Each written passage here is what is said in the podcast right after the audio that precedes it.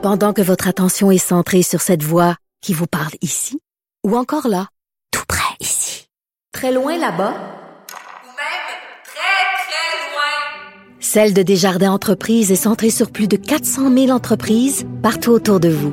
Depuis plus de 120 ans, nos équipes dédiées accompagnent les entrepreneurs d'ici à chaque étape pour qu'ils puissent rester centrés sur ce qui compte, la croissance de leur entreprise.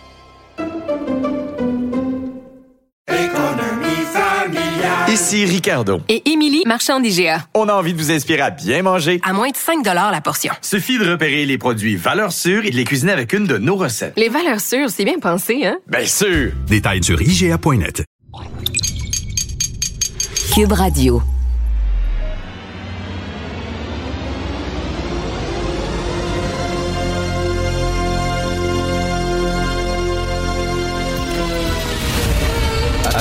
Attention, cette émission est laissée à la discrétion de l'auditeur. Les propos et les opinions tenues lors des deux prochaines heures peuvent choquer. Peuvent choquer. Oreilles sensibles s'abstenir. Richard Martineau. Martino. Un animateur pas comme les autres. Richard Martineau. Cube Radio. Bon mardi tout le monde, merci d'écouter Cube Radio. Vous savez qu'à Cube Radio, lundi prochain, c'est le début de la programmation estivale. C'est la dernière semaine des émissions régulières et ce sont les remplaçants d'été qui débutent lundi. On vous annoncera tout ça un peu plus tard. Cette semaine, ça commence à sentir l'été en maudit. Vous savez que les bureaux de Cube Radio sont situés juste en face du parc Émilie-Gamelin à Montréal coin euh, Berry et euh, Sainte-Catherine.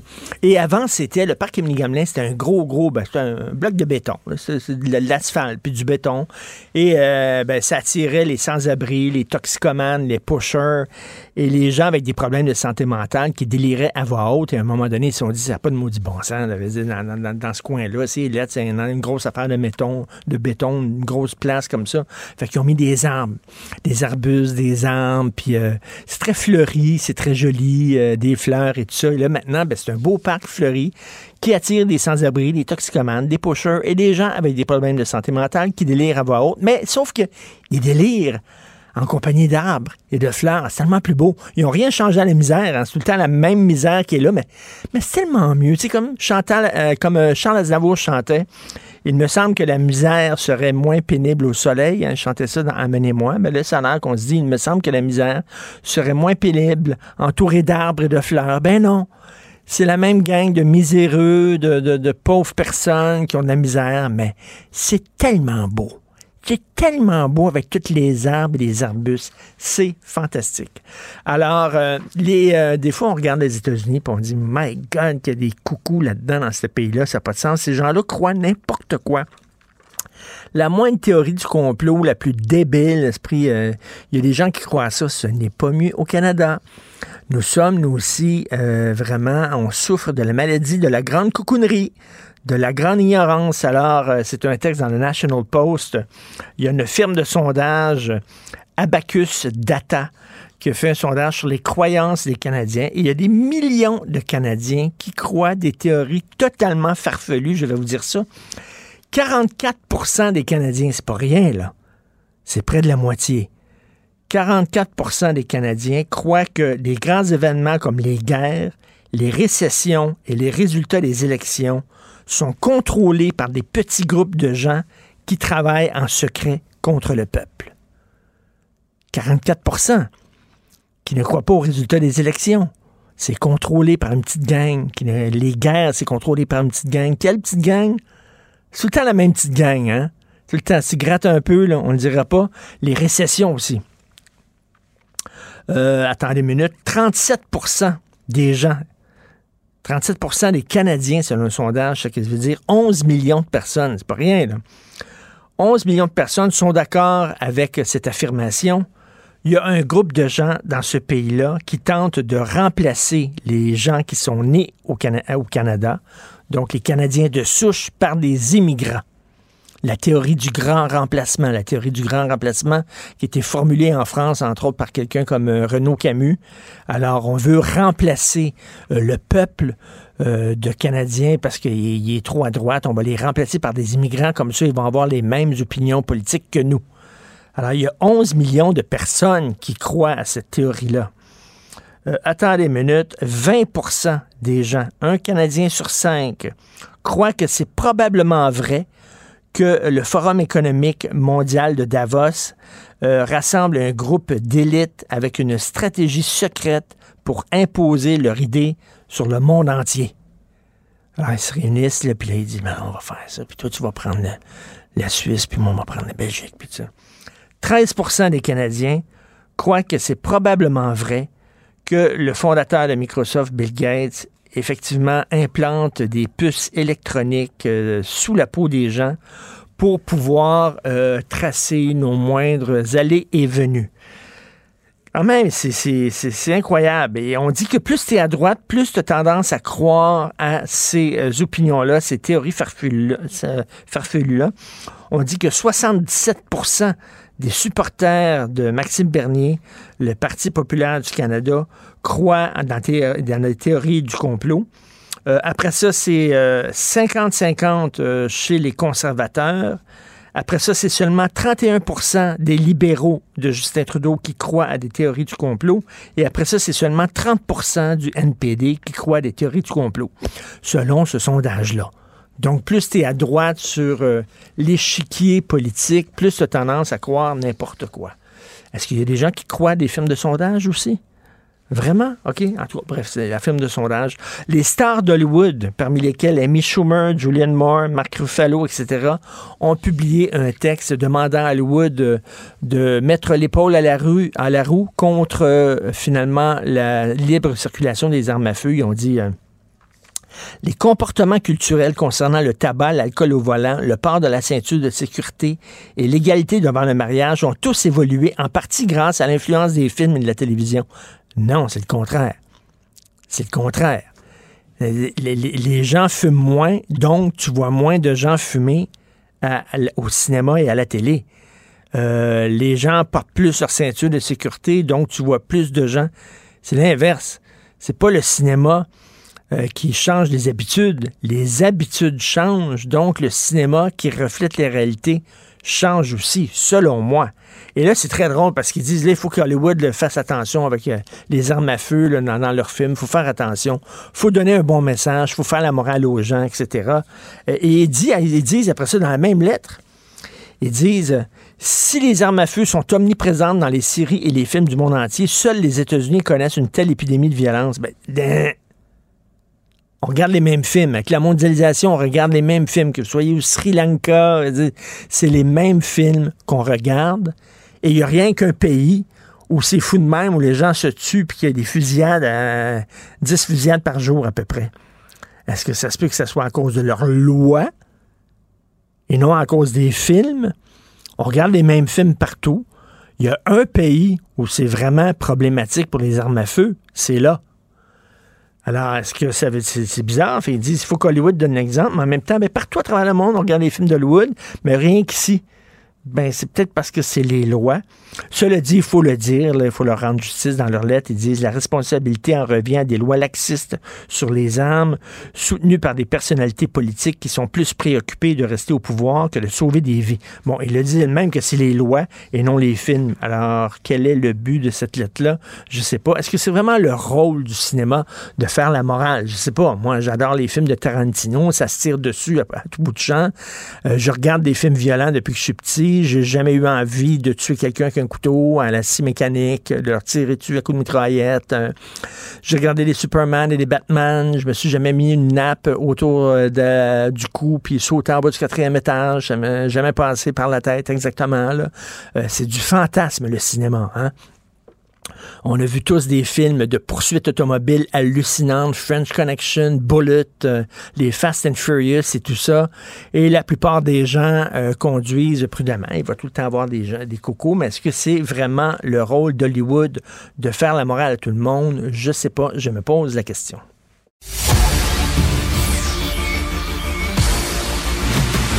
Jean-François Lisée. On va juste dire qu'on est d'accord. Thomas Mulcair. Je te donne 100 raison. La rencontre. C'est vraiment une gaffe majeure. Tu viens de changer de position. Ce qui est bon pour Pitou est bon pour Minou. La rencontre. Lisée. Mulcair. Jean-François, est-ce que Lucien Bouchard et PSPP ont enterré la hache de guerre? Ben, il le semble, il le semble, parce que M. Bouchard a fait euh, un discours hier qui était très attendu. Évidemment, euh, le rappel des épisodes précédents, c'est qu'il est président d'honneur de l'année René Lévesque. Il a dit du mal du PQ, il a dit du bien du Parti libéral du Québec, donc ça a été mal reçu par un certain nombre de gens, moi y compris. Il a reçu une volée de bois vert et hier, on s'attendait, ben, qu'est-ce qu'il va dire? Et il a dit, je vais le citer, j'ai pu récemment mesurer personnellement que les héritiers de M. Lévesque n'ont rien perdu de leur capacité de réagir avec la vigoureuse promptitude qui les a toujours caractérisés. C'est assez drôle. Les gens ont rigolé dans la salle. Et là, il a dit Mes commentaires sont le moins intempestifs et que je formulerai autrement, ce sont manifestement, mais justement, mérité une telle réaction. Fait que le gars dit Je l'ai bien mérité. J'ai bien mérité les critiques que j'ai reçues parce que j'aurais pas dû dire ça. J'ai trouvé ça très bien formulé. Mm. Ce, n'est pas des excuses, c'est de la contrition. Hein? Il est très judéo-chrétien. C'est de la contrition. c'est élégant, c'est bien passé. Et je pense, moi, je dis chapeau, M. Bouchard, pour la façon dont vous avez tourné ça. Son texte, pour le reste, sur René Lévesque, était très bon. Euh, mais comme il était parmi les premiers à parler, ça dégageait l'atmosphère pour les autres discours qui ont tous été très bons. Mais dans les discours qui ont été prononcés, entre autres par les gens du Québec solidaire, par euh, Dominique Anglade, tout ça, il y avait plein de pointe qui avait été lancée en, en, direction de la CAQ, hein, parce qu'on disait, oh, René Lévesque, lui, il montait pas les gens les uns contre les autres. René Lévesque, lui, était ouvert sur le monde. René Lévesque, lui, euh, c'était des, des, des accusations déguisées contre la CAQ, Jean-François. Il y en avait un petit peu, il y en avait un petit peu effectivement. Puis euh, bon, euh, Dominique Anglade pouvait parler du ministre libéral Lévesque qui avait fait la nationalisation de l'électricité et euh, cette idée d'ouverture de l'évêque. Évidemment, c'est toujours ce récit qui dit que l'évêque, lui, c'était le nationaliste ouvert, puis on oublie toujours de dire qu'il parlait des Rhodésiens de Montréal en parlant des anglophones, mmh. puis que pour lui, l'immigration, c'était la noyade. Hein, moi, je me souviens, un mmh. jour, je devais faire un, texte pour, euh, je sais pas quel anniversaire de l'élection des péquistes. Je m'étais fait sortir, quand j'étais conseiller de M. Bouchard, je pense, je m'étais fait sortir des textes de l'évêque de l'époque, 70-71, pour le citer c'était pas stable. C'était, c'était surtout sur le capitalisme. il était extrêmement dur. Euh, euh ben, euh, évidemment, maintenant, avec le temps, on, crée une image de l'évêque. Moi, je pense qu'il y, a toujours, il y a toujours eu raison. Mais euh, ben on essaie de, créer une image qui n'est pas euh, conforme à la et, et Tom, est-ce que tu es d'accord qu'on a mythifié René Lévesque avec les années? Est-ce que Tom est là? Tom n'est pas là. Donc, on va continuer la conversation avec euh, Jean-François. Donc, c'est vrai que, tu sais, comme par exemple, on, oublie de parler. Je suis là. Je ah, suis là. Est-ce que, Tom, est-ce que tu es d'accord qu'on a mythifié René Lévesque au, fil des ans? Un tout petit peu, mais je vais me permettre une rare correction de mon ami Jean-François, parce que l'évêque n'a pas traité les anglophones de Montréal de Rhodésiens, il les a traités de white Rhodesians, les Rhodésiens blancs. Euh, alors ça, c'est la citation complète. Oui, on a un peu, on a un peu mythifié, mais quand même, c'est une intéressante mesure du temps, parce qu'avec le temps, ça va se concrétiser comment? La perception d'une personne. On retient quoi finalement? Et donc, ce qu'on retient de René Lévesque, c'est un petit combattant gentil de toutes les batailles, qui avait quand même du caractère parce qu'il n'aurait pas réussi là où il a réussi s'il n'en avait pas. Je reviens à l'événement d'hier soir. Je, suis content d'avoir le, récit euh, de première main de, de Jean-François là-dessus. Mais ce que moi je retiens comme observateur et commentateur de la scène politique, c'est que Paul Saint-Pierre Plamondon s'est distingué au cours des 15 derniers jours avec ça. J'ai pas plus l'impression que le Parti québécois va faire des merveilles lors de la prochaine campagne électorale, entendons-nous mm. là-dessus. Mais lui, qui avait du mal mm. à se faire démarquer, il a montré beaucoup de classe, euh, beaucoup de savoir-vivre face à des gens qui n'en avaient moins. Hmm. Et je pense que peut-être, bon, il y a des gens qui ont remarqué que son discours était un petit peu long hier soir, je veux bien, mais c'est quand même le chef du parti de René Lévesque, le Parti québécois.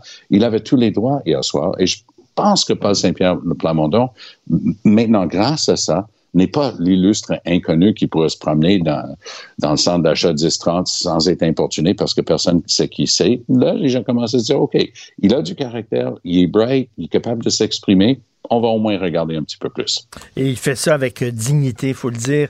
Jean-François, Jean-François Dominique Anglade se fait tirer dessus à boulet rouge, tant dans le devoir par Michel David et Robert Dutrissac euh, dans le Journal de Montréal par Antoine Robitaille et José Legault. Euh, on dit qu'elle fait penser à, Philippe Couillard quand il disait que la CAQ soufflait sur les braises de l'intolérance. Oui, ben c'est ça le problème du repositionnement. Euh, quand on a essayé de, changer, euh, d'orientation, puis qu'on revient sur les traces, euh, c'est la peinture qui colle à ses, à ses souliers. Tout simplement, elle a marché sur sa propre peinture. Euh, ce, qui est, ce, qui est, particulier, moi j'ai lu le livre, hein, ça s'appelle le livre, euh, le livre rouge des, des, des libéraux cette année. Et euh, à la toute fin, je pense que c'est la, dixième partie, c'est les engagements sur la langue. Il y a sept engagements. Les sept engagements, ce sont des reculs par rapport à la loi 96 actuelle. Bon, mais c'est cohérent avec ce qu'ils ont dit. Ils ont voté contre, puis ils veulent enlever un certain nombre de choses. Mais où sont les 23 propositions positive pour la langue qui avait publié il y a un an et demi. Il n'y en a pas une seule qui se retrouve dans le livre, le, programme politique, le programme électoral euh, du Parti libéral. c'est pas facile de faire un virage à 180 degrés, mais tu peux y mettre un peu plus d'élégance. Puis là, la façon dont c'est écrit, c'est là de dire, ben, c'est un programme, c'est pas un programme pour le français, c'est un programme de défense des anglophones. D'habitude, tu hmm. mets les deux. Mais là, il y a juste une partie qui est passée aux poubelles au moment de la salle de montage. C'est un petit peu euh, gênant, je trouve. Euh, Tom, parlant de la langue, tu veux qu'on parle de cette lettre qui a été écrite par plusieurs entreprises de haute technologie qui demandent à François Legault de prévoir des exceptions à la loi 96 pour les aider? Ben, c'est en droit lien, Richard, avec un, document de, 150 pages environ, une bonne étude sérieuse euh, au, gouvernement du Québec qui dit attention, la loi 96 n'est pas très réaliste. On dit que la personne qui débarque ici est supposée d'avoir assez de français en dans de six mois pour pouvoir accéder aux services en français. Le gouvernement ne traiterait plus avec cette personne-là d'aucune manière en anglais, même si le service est disponible.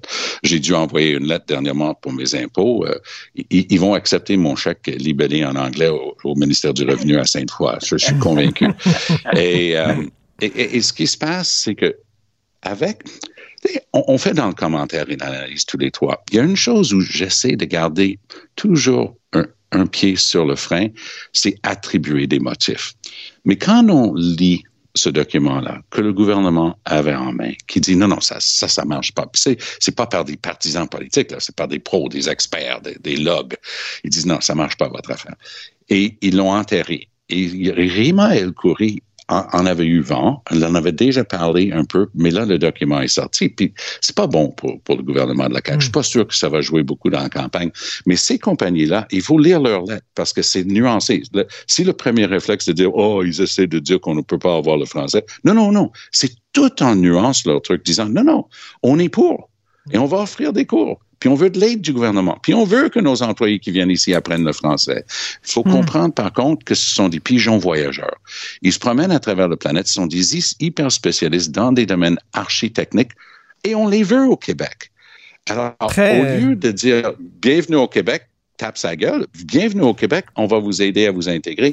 Et ces compagnies-là disent, la dernière chose que je veux entendre d'un super spécialiste, c'est, je vais aller à votre bureau de Boston, ou et il y en a un qui dit même, la dernière chose que je souhaite, c'est d'être obligé d'ouvrir un bureau à Ottawa ou à Toronto parce que les gens refusent de venir au Québec. Aidez-nous à vous aider. Et c'est plutôt positif comme message, mais il faut encore, encore faut-il être prêt à, à l'entendre. Jean-François, est-ce que tu penses qu'ils vont faire des exceptions pour certaines entreprises, certains secteurs?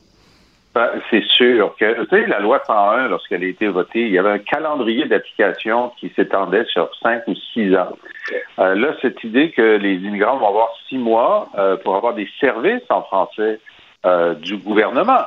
Ça ne veut pas dire qu'il ce sera interdit de parler français dans leur, de parler anglais dans leur entreprise. Ils vont avoir des services ça n'entrera pas en vigueur avant au moins 2023, donc il y a déjà un an. Puis c'est certain, bon, déjà sur l'accès aux services publics, le ministre Jolin Barrette a dit qu'il y aurait toutes sortes d'exceptions, puis des interprètes, puis tout ça. Mais est-ce que le, le, le, la période va être prolongée? Est-ce que moi je suis sûr que ça va arriver comme ça? Mais ce que j'aime beaucoup dans cette lettre, euh, c'est que euh, les, les, entreprises disent on est prêt à donner des cours dans nos entreprises, on est prêt à employer des, des, des tuteurs, à faire toutes sortes de choses. Ben, c'est ça que ça donne la pression. Mm. Quand tu mets de la pression, même si on peut penser qu'elle est déraisonnable, ben, si la, le résultat, c'est que les gens font des efforts considérables au sein de leurs entreprises pour franciser, ou disent à leur personne qui s'en vient de, de, de l'étranger, écoute, écoute, tu t'en viens ici dans six mois, prends tes six mois pour prendre des cours de français là où tu es, il y en a partout dans le monde, on va te les payer. Euh, ça va augmenter la, la, la capacité de, de, de, des nouveaux arrivants, y compris les spécialistes, de parler la langue du lieu. Alors donc, l'effet net, au final, ça va être qu'il y a plus de gens qui vont apprendre le français euh, à cause de la pression qui est, qui est, qui est exercée. Et là-dessus, c'est une bonne nouvelle. Merci à vous deux. Merci. Allez. On se reparle demain. Bonne journée. À très bientôt. Salut. Pendant que votre attention est centrée sur cette voix qui vous parle ici, ou encore là, tout près ici, très loin là-bas, Ou même très, très loin. Celle de Desjardins Entreprises est centrée sur plus de 400 000 entreprises partout autour de vous. Depuis plus de 120 ans, nos équipes dédiées accompagnent les entrepreneurs d'ici à chaque étape pour qu'ils puissent rester centrés sur ce qui compte, la croissance de leur entreprise.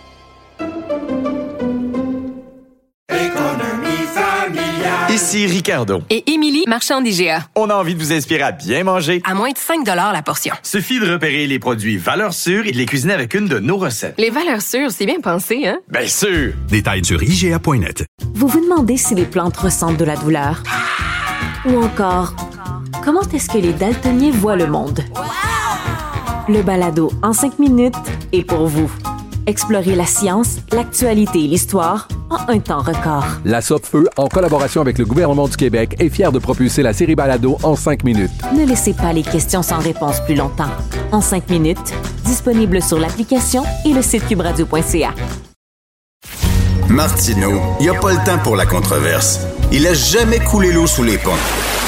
C'est lui qui la verse.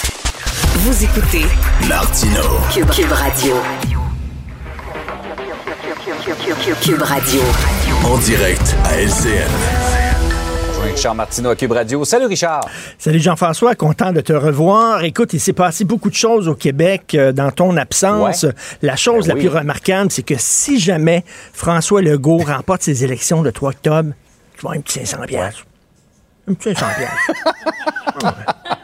Ah ouais. C'est ça que c'est Ça se prend bien. Ah ouais. Ah ouais. Quand même. Ben ouais. Eh, Dis-moi. Euh, euh, Jean-François, Jean-François, Jean-François, ta Oui, femme aussi, oui. un petit 500 piastres pour ta femme. Ouais. Ouais, C'est trop gentil. ouais. Merci. Pas de rien. Eh, on va parler Ta de ça fille du aussi, de ta la fille, ta fille aussi, Jean-François. Un petit 500 piastres pour ta fille aussi. Ouais, ouais. Ouais, ouais. T'as le, le portefeuille grand ouvert ce matin? Ouais. Bon, est-ce qu'on peut parler de Simon Jeanin Barrette, là? OK. Lui, il aimerait que les lois québécoises soient assujetties à la Charte des droits québécoises, mais pas à la Charte fédérale. Écoute, c'est une entrevue euh, qu'il a accordée au Journal de Montréal à mon confrère Patrick Belrose et moi, je trouve que c'est une, te- une petite bombe. Alors, il dit, il rêverait que les, toutes les lois euh, adoptées par euh, l'Assemblée nationale soient assujetties à la Charte québécoise des droits et libertés et non à la Charte canadienne. Pourquoi? Parce que la Charte québécoise prend en considération les droits collectifs de la nation québécoise, alors que la Charte canadienne, tout ce qui importe, ce sont les droits individuels et on veut rien savoir des droits collectifs. Mais concrètement, ça serait quoi? Ça, veut dire que toutes les lois adoptées par le Québec prendraient la clause dérogatoire pour se soustraire à la Charte canadienne des lois. Euh, c'est assez, spécial quand même. C'est une confrontation de front entre le Québec et le Canada. Mais ce que je comprends pas là-dedans, c'est que euh, euh, François Legault se dit fédéraliste. Moi, je suis fédéraliste. Il a fait sa profession de foi. Sauf qu'il reconnaît pas la Constitution parce que c'est mauvais pour le Québec. Et puis, il trouve que la Charte des droits et libertés aussi, c'est mauvais pour le Québec.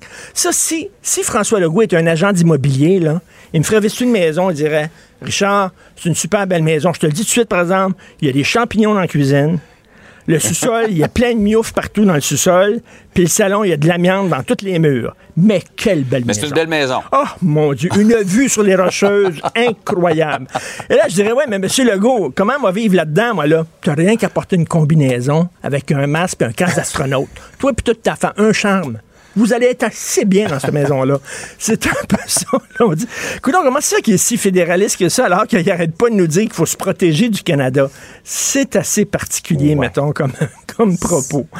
Drôle de position, Tout à effectivement. fait. Hey, la F1, euh, ça mène en ville. On a vu euh, les avions commencer à arriver. euh, mais on se rend compte, quand on prend un pas de recul, là, même si on est content de voir revenir les touristes et l'impact économique euh, du Grand Prix, que, disons qu'ils détestent pas les dictatures. hein. Non, non, bien, tu m'as dit, ça percole dans les agences d'escorte. On se prépare pour recevoir tous ces beaux mondes-là, là, tout ce beau monde-là. Alors oui, c'est ça. Donc, il y a des circuits, il y, y a des courses de la F1 un peu partout à travers le monde et dans plusieurs pays qui sont des régimes totalement autoritaires. Les Émirats des Arabes Unis, euh, le Qatar qui va être de retour en 2023, euh, la Chine qui va être de retour en 2023 dans le circuit de la F1, l'Arabie Saoudite, etc. Et là, il y a des pilotes qui sont très mal à l'aise d'aller cou- courir dans ces pays Avec comme raison. ça. Avec raison. Et la même chose pour le golf. Hein? Tu as vu ça? L'Arabie Saoudite qui a, qui a un nouveau circuit maintenant international de golf qui s'appelle la LIV. Et là, on a attiré des grands golfeurs qui étaient dans la PGA, des grands golfeurs, puis on a dit venez jouer pour la LIV, puis on va vous payer des gonzillions de dollars. Et là, il y a des euh, golfeurs qui ont accepté, qui sont porte-parole d'un pays. Vraiment, il faut le dire, là, les homosexuels sont passibles de la peine de mort. Les femmes ont moins de droits que les chameaux, quasiment là-bas. Écoute, euh, la liberté d'expression n'existe pas. Il y a un Québécois qui a été arrêté là-bas, là, Raif Badawi, euh, qui est encore en prison sans coup de fouet. Sa femme est ici et ses enfants. Donc, comment ça se fait qu'on se bouche le nez? Et ça va aller, là tu sais, accueillir des événements comme ça, des gros événements comme ça, dont les Jeux olympiques, la prochaine Coupe du monde de soccer, ça va être au Qatar. Il n'y a rien que vrai. des pays, des grosses dictatures avec beaucoup d'argent, qui sont prêts à mettre des millions pour redorer leur image à l'international, qui vont vouloir accepter ce genre d'événement-là. Et ça va poser de plus en plus des problèmes d'éthique aux athlètes qui Ouais. participent. Est-ce qu'ils devront se boucher le nez ou pas? Grosse question. C'est plutôt inconfortable d'accepter Ben des grosses sommes d'argent pour aller euh, jouer Ben effectivement oui. dans ces endroits qui sont pas spécialement reconnus comme des endroits qui respectent la Tout liberté. à fait. Ton voisin aussi, tu lui donneras une petite 500 piastres. Ah, j'ai un petit 500 pièces avant de partir. Oh. Hey, merci Richard. Salut. Salut. Pendant que votre attention est centrée sur cette voix qui vous parle ici, ou encore là, tout près ici, très loin là-bas, Ou même très, très loin. Celle de Desjardins Entreprises est centrée sur plus de 400 000 entreprises partout autour de vous. Depuis plus de 120 ans, nos équipes dédiées accompagnent les entrepreneurs d'ici à chaque étape pour qu'ils puissent rester centrés sur ce qui compte, la croissance de leur entreprise.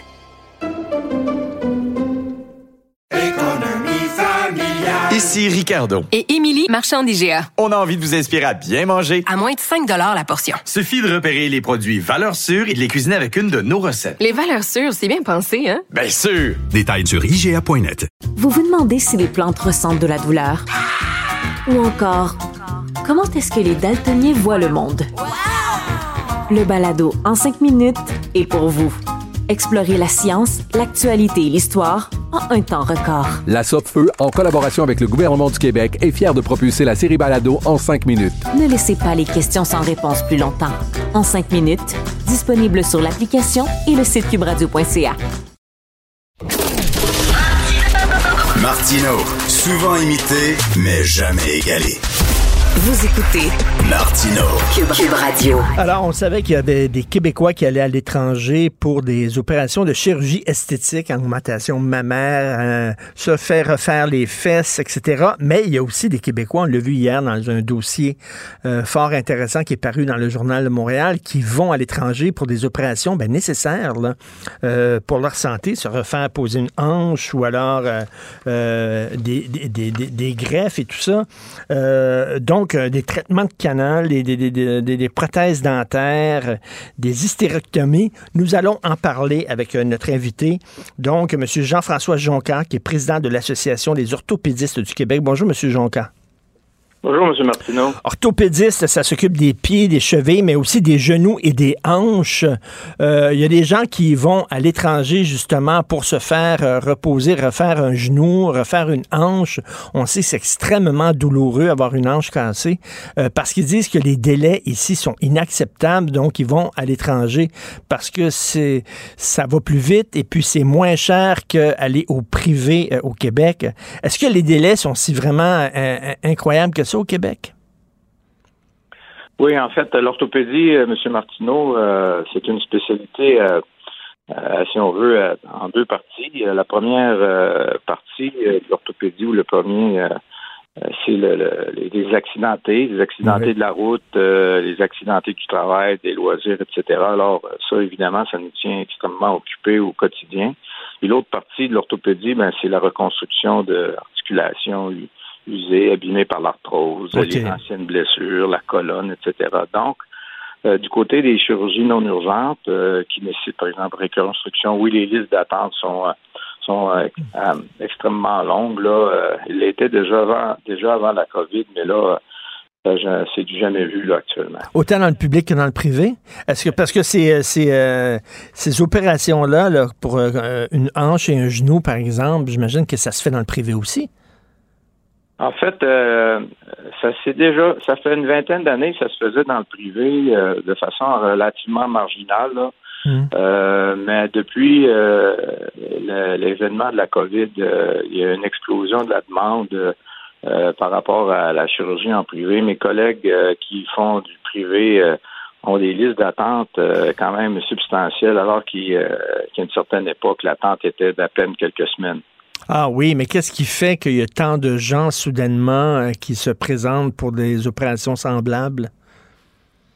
En fait, le, il y a le, le vieillissement de la, de la population euh, fait en sorte que de plus en plus de gens ont, euh, ont, ont besoin de, de chirurgie articulaire. Il y a aussi le fait qu'on est victime de nos succès. Les 25-30 dernières années, l'orthopédie a fait un grand bond dans la, la- la prise en charge de traitement des de l'arthrose du genou et de la hanche. Alors, euh, tout ça, ça contribue à faire en sorte que la demande est de plus en plus grande. Effectivement, Le le-. Euh, on n'a pas beaucoup d'offres. Ben, C'est ça, c'est effectivement avec le vieillissement de la population, on connaît tous une grand-mère qui a fait une chute chez elle puis qui a cassé la hanche. là. Euh, Il y en a beaucoup, donc, euh, mais ça, c'était prévisible. hein. La démographie, on peut venir voir ça de- des années à l'avance, donc on le savait qu'il allait avoir une, euh, un vieillissement de la population marqué au Québec, donc on savait qu'on aurait besoin de plus d'orthopédistes, entre autres. là. En fait, on le savait, le monde médical le savait. Nous, les Mm. orthopédistes, on voyait ça venir de, de longue date, là, autant au niveau des fractures de hanche, parce qu'il y a un vieillissement de la, po- vieillissement de la population, que les besoins en chirurgie non urgente, comme pour les prothèses articulaires.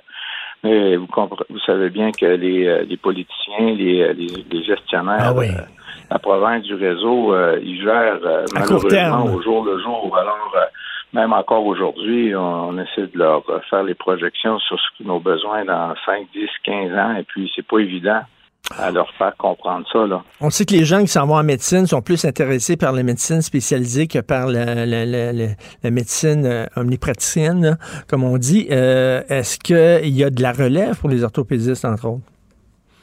Ah, en fait, le problème, euh, c'est surtout euh, depuis que M. Barrette était dans le, euh, ministre de la Santé. À cette époque-là, euh, il commençait à avoir des, des finissants en, en- en chirurgie spécialisée, orthopédie, chirurgie générale, entre autres, qui avaient pas de poste pour travailler. Alors, M. Barrette, dans sa grande sagesse, a décidé qu'il n'y aura pas de euh, chômage euh, en chirurgie. Donc, les postes ont été coupés de façon drastique. à- il y a une certaine époque, il- on acceptait chaque année entre 12 et même 20 nouveaux euh, étudiants en, Ah oui. en résidence en orthopédie. Euh, les 6-7 dernières années, on en a accepté que 7 ou 8 Ben voyons pour donc. toute la province, ouais, pour toute la province. Alors, euh, même, euh, écoutez, ça vous donne une idée comment les politiciens calculent pas loin. Dans, dans ma spécialité, en orthopédie, on a à peu près euh, 20% des membres qui ont plus que 60 ans. Euh, Ben puis euh, ça, ça représente euh, probablement entre 35 et 50 membres. Là. Alors, à 8 euh, par année, ça va pas suffire quand tout ce beau monde-là va vouloir partir. Alors, en résumé, les orthopédistes au Québec sont en chômage relatif, c'est-à-dire qu'il y a beaucoup, on est, en- on est suffisamment nombreux pour faire la tâche. Le problème, c'est que on n'a pas de, de- de plateau technique euh, à la hauteur de ce qu'on peut offrir. C'est comme des pilotes d'avion qui n'ont pas d'avion. C'est Ben à peu oui. près ça. Là. Non, non, c'est c'est vraiment, là, ils gèrent à court terme, ils ne voient pas, là, quand, quand vous dites, là, ils s'en vont vers la retraite, là, il y a plein d'orthopédistes qui s'en vont vers la retraite, on a besoin de relève, puis on coupe euh, dans le nombre d'orthopédistes qui vont être admis, c'est complètement débile. Euh, vous l'avez vu euh, hier dans le journal, il y a beaucoup de gens qui vont à l'étranger pour, bon, leurs genoux, leurs hanches. Euh, Est-ce que vous pouvez les comprendre, ces gens-là, d'être d'être tannés d'attendre, parce que c'est très douloureux, hein? De- mais sauf que ils ils risquent énormément. Moi, comme je disais hier en riant, je vais même pas me faire couper les cheveux euh, quand, quand je voyage. Alors, une opération, encore bien moins. Ouais. Ben, je peux les comprendre. Écoutez, c'est euh, ouais, je les comprends euh, sans aucun doute là. Euh, c'est sûr que quand on va à l'étranger, ben on oublie la, la particularité euh, aussi de la nécessité d'avoir une, une anesthésie. Hein? Il faut être endormi ou gelé. Puis souvent, on parle, on entend parler de complications à l'étranger, mais ça peut être aussi l'anesthésie et pas nécessairement la chirurgie. Il faut dire qu'au Canada, au Québec, on a dans les plus hauts standards au monde de, form- de formation des chirurgiens et des anesthésistes. Alors, quand vous allez à l'étranger, il faut euh, peut-être pas s'attendre à avoir l'équivalent. Euh, sauf peut-être l'exception des pays euh, d'Europe de l'Ouest puis les États-Unis, mais pour Ah oui. l'Australie, la Nouvelle-Zélande. Mais pour le reste, euh, il faut que les gens soient vraiment très, très au courant de la compétence des gens qui vont s'occuper d'eux, les contextes euh, des stérilités euh, dans les salles d'opération, etc., etc. Donc, euh, C'est un risque, Mais d'un autre côté, c'est risqué un petit peu. C'est très risqué. Qu'est-ce que vous pensez des agences de voyage qui offrent à leurs clients justement des forfaits opérations? Ce qui con- ça comprend deux, trois jours de tourisme, après ça l'opération, séjour à l'hôtel après l'opération, etc. Euh, il me semble que c'est assez douteux, ça, quand même. Vous en pensez quoi? Oui, je suis d'accord avec vous. Euh, J'en ai entendu parler un petit peu euh, de par les reportages. Je pense que ces gens-là euh, se mettent la tête dans le sable. C'est comme s'il y avait une agence de voyage qui vous invite d'aller visiter l'Ukraine actuellement. Elle vous dépose en Ukraine, mais après ça, elle s'occupe pas du reste, puis elle vous ramène dans une semaine. C'est à peu près ça que j'en pense. Puis euh, en même temps, ils disent c'est pas cher, mais des fois, euh, c'est pas cher parce que ça vaut pas cher aussi. Là. Euh, peut-être qu'ils n'utilisent pas les mêmes euh, les, les- les mêmes attentions que nous on fait là, et euh, c'est pas les- dans les mêmes conditions hygiéniques, etc. Euh, donc c'est pour Ouais, ça que ça coûte moins cher. Oui, vous avez tout à fait raison. Puis euh, même si on trouve que ça coûte cher, euh, notre réseau de santé, il reste que au Québec, euh, au Canada, euh, on est dans les euh, réseaux de santé occidentaux qui coûtent le moins cher, là, euh, malgré tout, là, parce que euh, on n'a pas autant d'intermédiaires que dans certains, euh, comme aux États-Unis, il y a beaucoup d'intermédiaires euh, entre euh, les producteurs de produits euh, médicaux puis euh, les, euh, les salles d'opération. Alors, euh, c'est sûr que lorsqu'on va à l'étranger, euh, on, on paye moins cher, mais on Mm. risque aussi d'avoir des résultats euh, douteux et des complications peut-être en, en- à la hausse. Euh, C'est ça, ça coûte pas cher là-bas, mais s'il y a des complications, puis après ça, tu dois retourner euh, au Québec, te faire opérer, tout ça, ça finit par te coûter un bras et te faire une belle jambe. Donc, merci, Ouais. Monsieur Jean-François Jonca, président de l'Association des orthopédistes du Québec. Merci, bonne journée. Ça me fait plaisir, M. Martineau. Bonne journée à vous. Cube Radio. Cette affaire qui est complètement tirée d'un film d'espionnage, pourquoi c'est vraiment intéressant? On peut pas dire l'inverse. Donc, la drogue, c'est donc. Un journaliste d'enquête, pas comme les autres. Félix Séguin. Félix, non criminellement responsable d'avoir agressé sa sœur. Pourquoi? Parce que le gars souffrait de sexsomnie. Alors, ouais, ouais, euh, ouais. C'est une défense qui est acceptée. C'est une défense qui Ben est acceptée, oui. mais qui réussit pas à tous les coups. Alors, euh, l'accusé dans ce dossier est euh, chanceux de s'en être, je suis vraiment chanceux de s'en être tiré parce que toi et moi avons discuté, avions discuté d'un cas Ben très oui. similaire euh, euh, euh, l'an dernier, je crois, où l'accusé ne s'en était pas tiré avec cette défense. Écoute, euh, il y a 37 ans, euh, il avait violé sa sœur et on dit oui, mais c'est arrivé aussi à d'autres reprises avec d'autres femmes. Il se réveillait, puis bon, il, il entrait son doigt dans les parties génitales de la femme, puis il avait l'air totalement comme hypnotisé, les yeux, le regard vitreux, un peu perdu. Puis on a dit oui, effectivement, c'est une forme de somnambulisme. Il devient agresseur sexuel quand il est somnambule. Ça a été finalement euh, reçu par et accepté par un juge et non criminellement responsable. Ben, écoute Hein? C'est comme ça, Richard. C'est comme ça. La justice est ainsi faite et ses voix sont impénétrables, un peu comme celle du Seigneur. Je veux pas faire encore. Hey, vraiment, c'est un, mauvais, j'ai un mauvais jeu de mots que je viens de faire sans le vouloir. En plus, c'est pas chic, mon affaire. Désolé. Grand Prix et droits de l'homme, un mauvais mélange. Alors, il y a des, euh, on, on a- on voit ça dans le Journal de Montréal, la liste des pays où euh, se tiennent des, euh, des courses de Grand Prix. Puis c'est peut-être pas, c'est peut-être pas des grandes démocraties, hein? Mais on c'est super intéressant euh, l'article de Marie-Christine Trottier, Pascal Dugas-Bourdon, nos journalistes à la recherche au bureau d'enquête qui font toujours un travail formidable pour nous appuyer. Euh, et euh, ils, euh, ils, pondent un, un- un long papier en fait sur la Formule 1 qui est justement tiré par ces dictatures, ces pays controversés parce que euh, ça commence le premier avion cargo euh, qui euh, traîne euh, derrière lui ou avec lui le cirque de la Formule 1 là vient de se poser à Montréal un avion de Qatar Airways euh, et on fait la liste justement des pays qui ont pas un grand grand grand respect pour les droits de l'homme qui accueillent le, le Formule 1 la Formule 1 puis c'est- intéressant parce qu'on voit euh, tout ce qui se passe dans la mise en marché de la Formule 1, c'est-à-dire euh, là, tu sais là que c'est c'est euh, la semaine de la fierté, en fait le mois de la fierté gay, toutes les équipes, la Ligue nationale de hockey, la Ligue majeure de baseball, arborent euh, le drapeau de la fierté, les couleurs de la fierté, et etc. Alors tu sais, tu vois.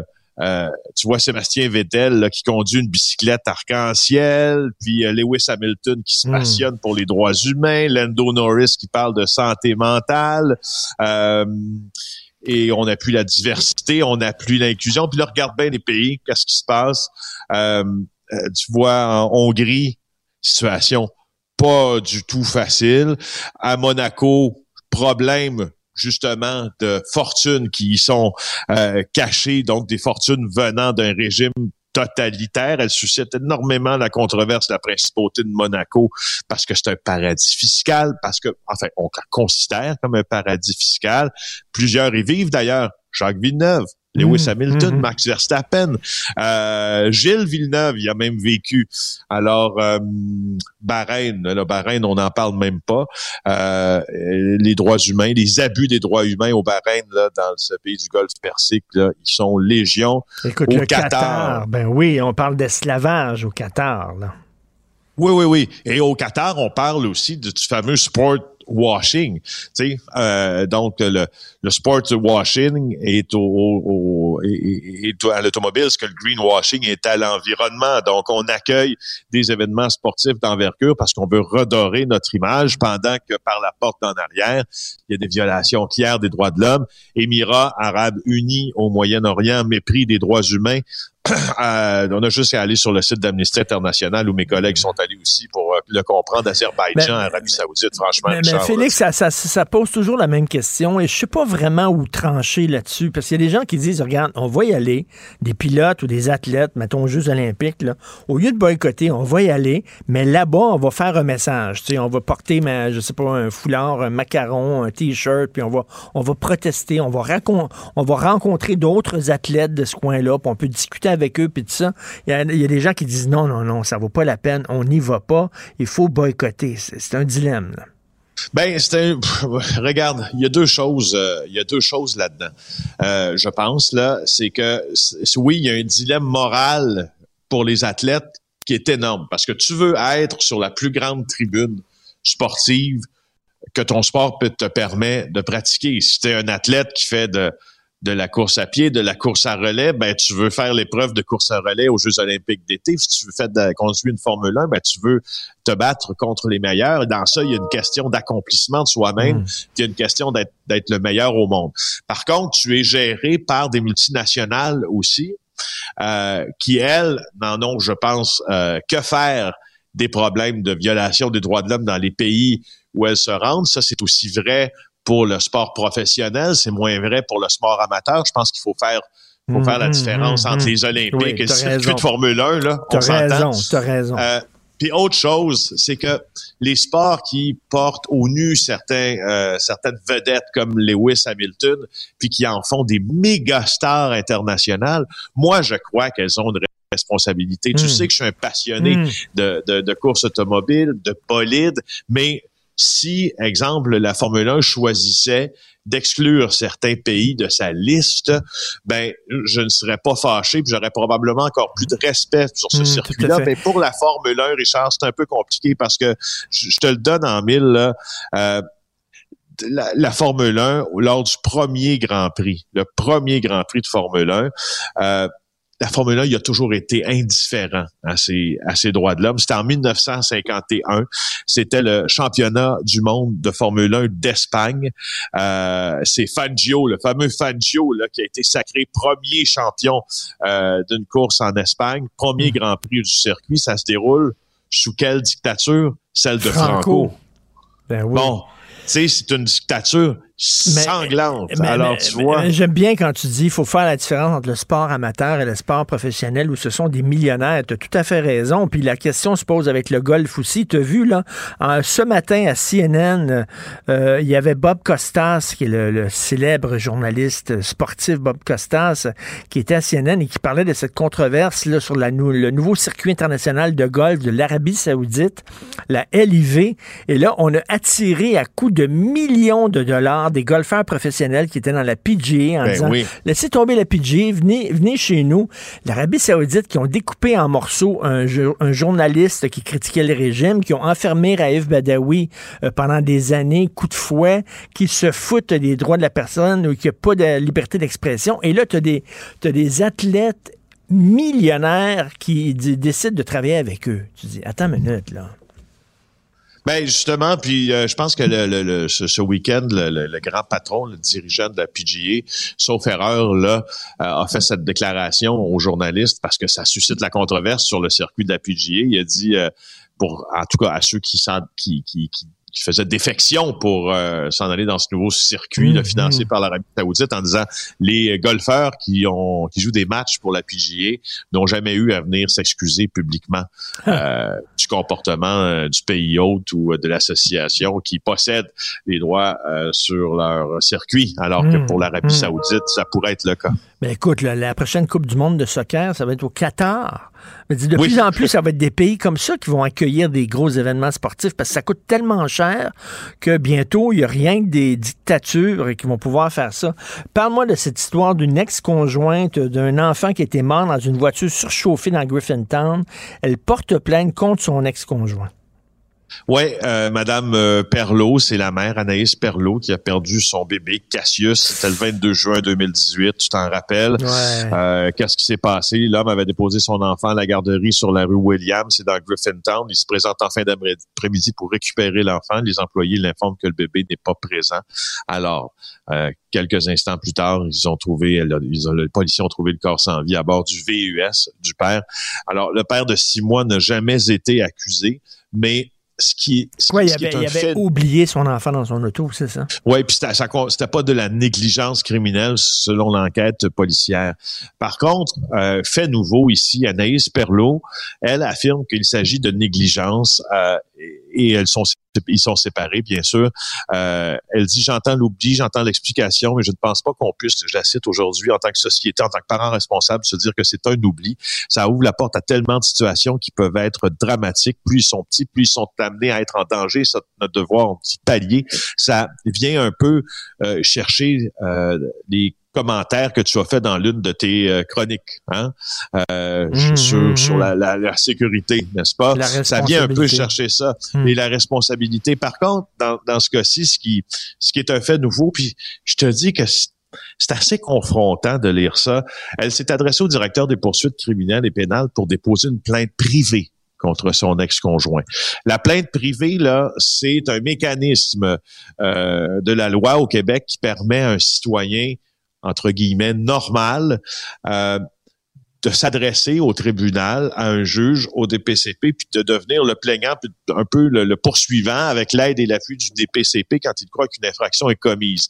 Euh, je, te, je te dirais que ben d'abord, moi, je trouve ça triste à mourir que, euh, alors qu'une enquête policière, a, je porte pas de jugement, je trouve juste Hmm. sur, sur le, le bien fondé de la plainte privée ou non, mais tu sais que- qu'un qu'un conflit entre deux parents se, se judiciarise ainsi avec un- après un événement tragique, moi ça me tue. Puis, euh, Euh, écoute, je veux pas pardonner, excuser euh, le monsieur en question. Je n'ai pas les détails de ce qui s'est passé, mais c'est arrivé à quelques personnes, puis des bons parents qui ont... On court, on court comme des queues de veau. Le matin, là, tu cours, tu cours, puis tout ça, puis à un moment donné, ton enfant s'endort euh, sur la banquette derrière. Tu l'oublies qui est là, tu cours, tu t'en vas à job, tu sors de ton auto, tu as oublié d'aller le porter à la garderie, boum. C'est Ouais, arrivé à des euh, bons parents aussi. Là. Oui, oui, oui. Puis tu as raison de dire qu'au fond, le père, on ne le connaît pas vraiment. On sait pas c'est qui vraiment. On sait pas comment il se comporte vraiment. Puis, puis, puis euh, euh, Madame Perlot non plus, on ne la connaît pas dans l'intimité non plus. On n'était pas là, on n'était pas dans leur vie de couple. On sait pas ce qui se passe. Euh, par contre, ce que je peux dire, c'est que la plainte privée, euh, c'est un euh, c'est un mécanisme qui a souvent peu de chances de succès. Euh, ça, il faut bien là, être face aux faits. Il faut bien, faut bien le raconter ainsi.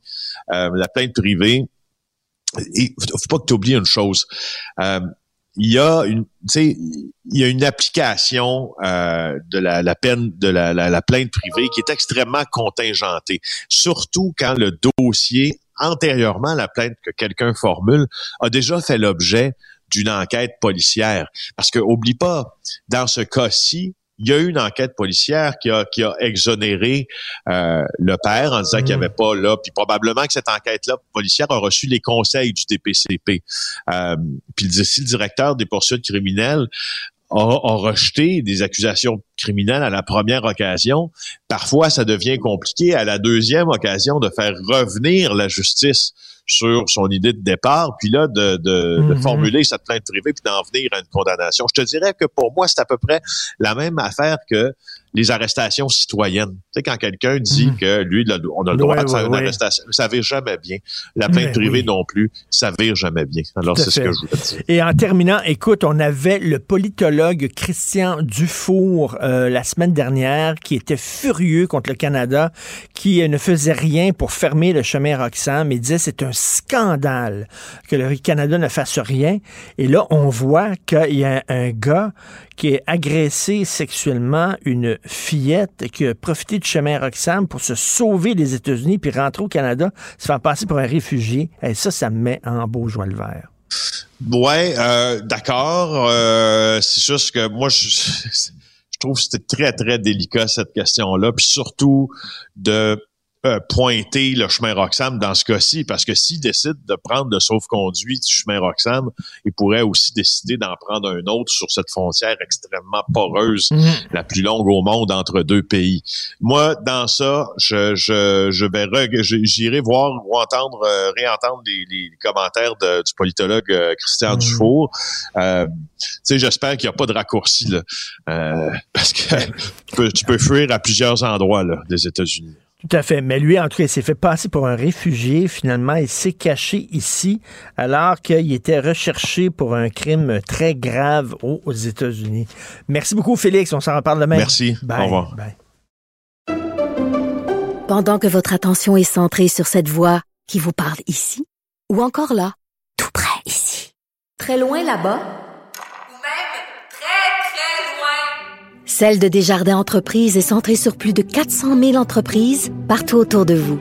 Depuis plus de 120 ans, nos équipes dédiées accompagnent les entrepreneurs d'ici à chaque étape pour qu'ils puissent rester centrés sur ce qui compte, la croissance de leur entreprise.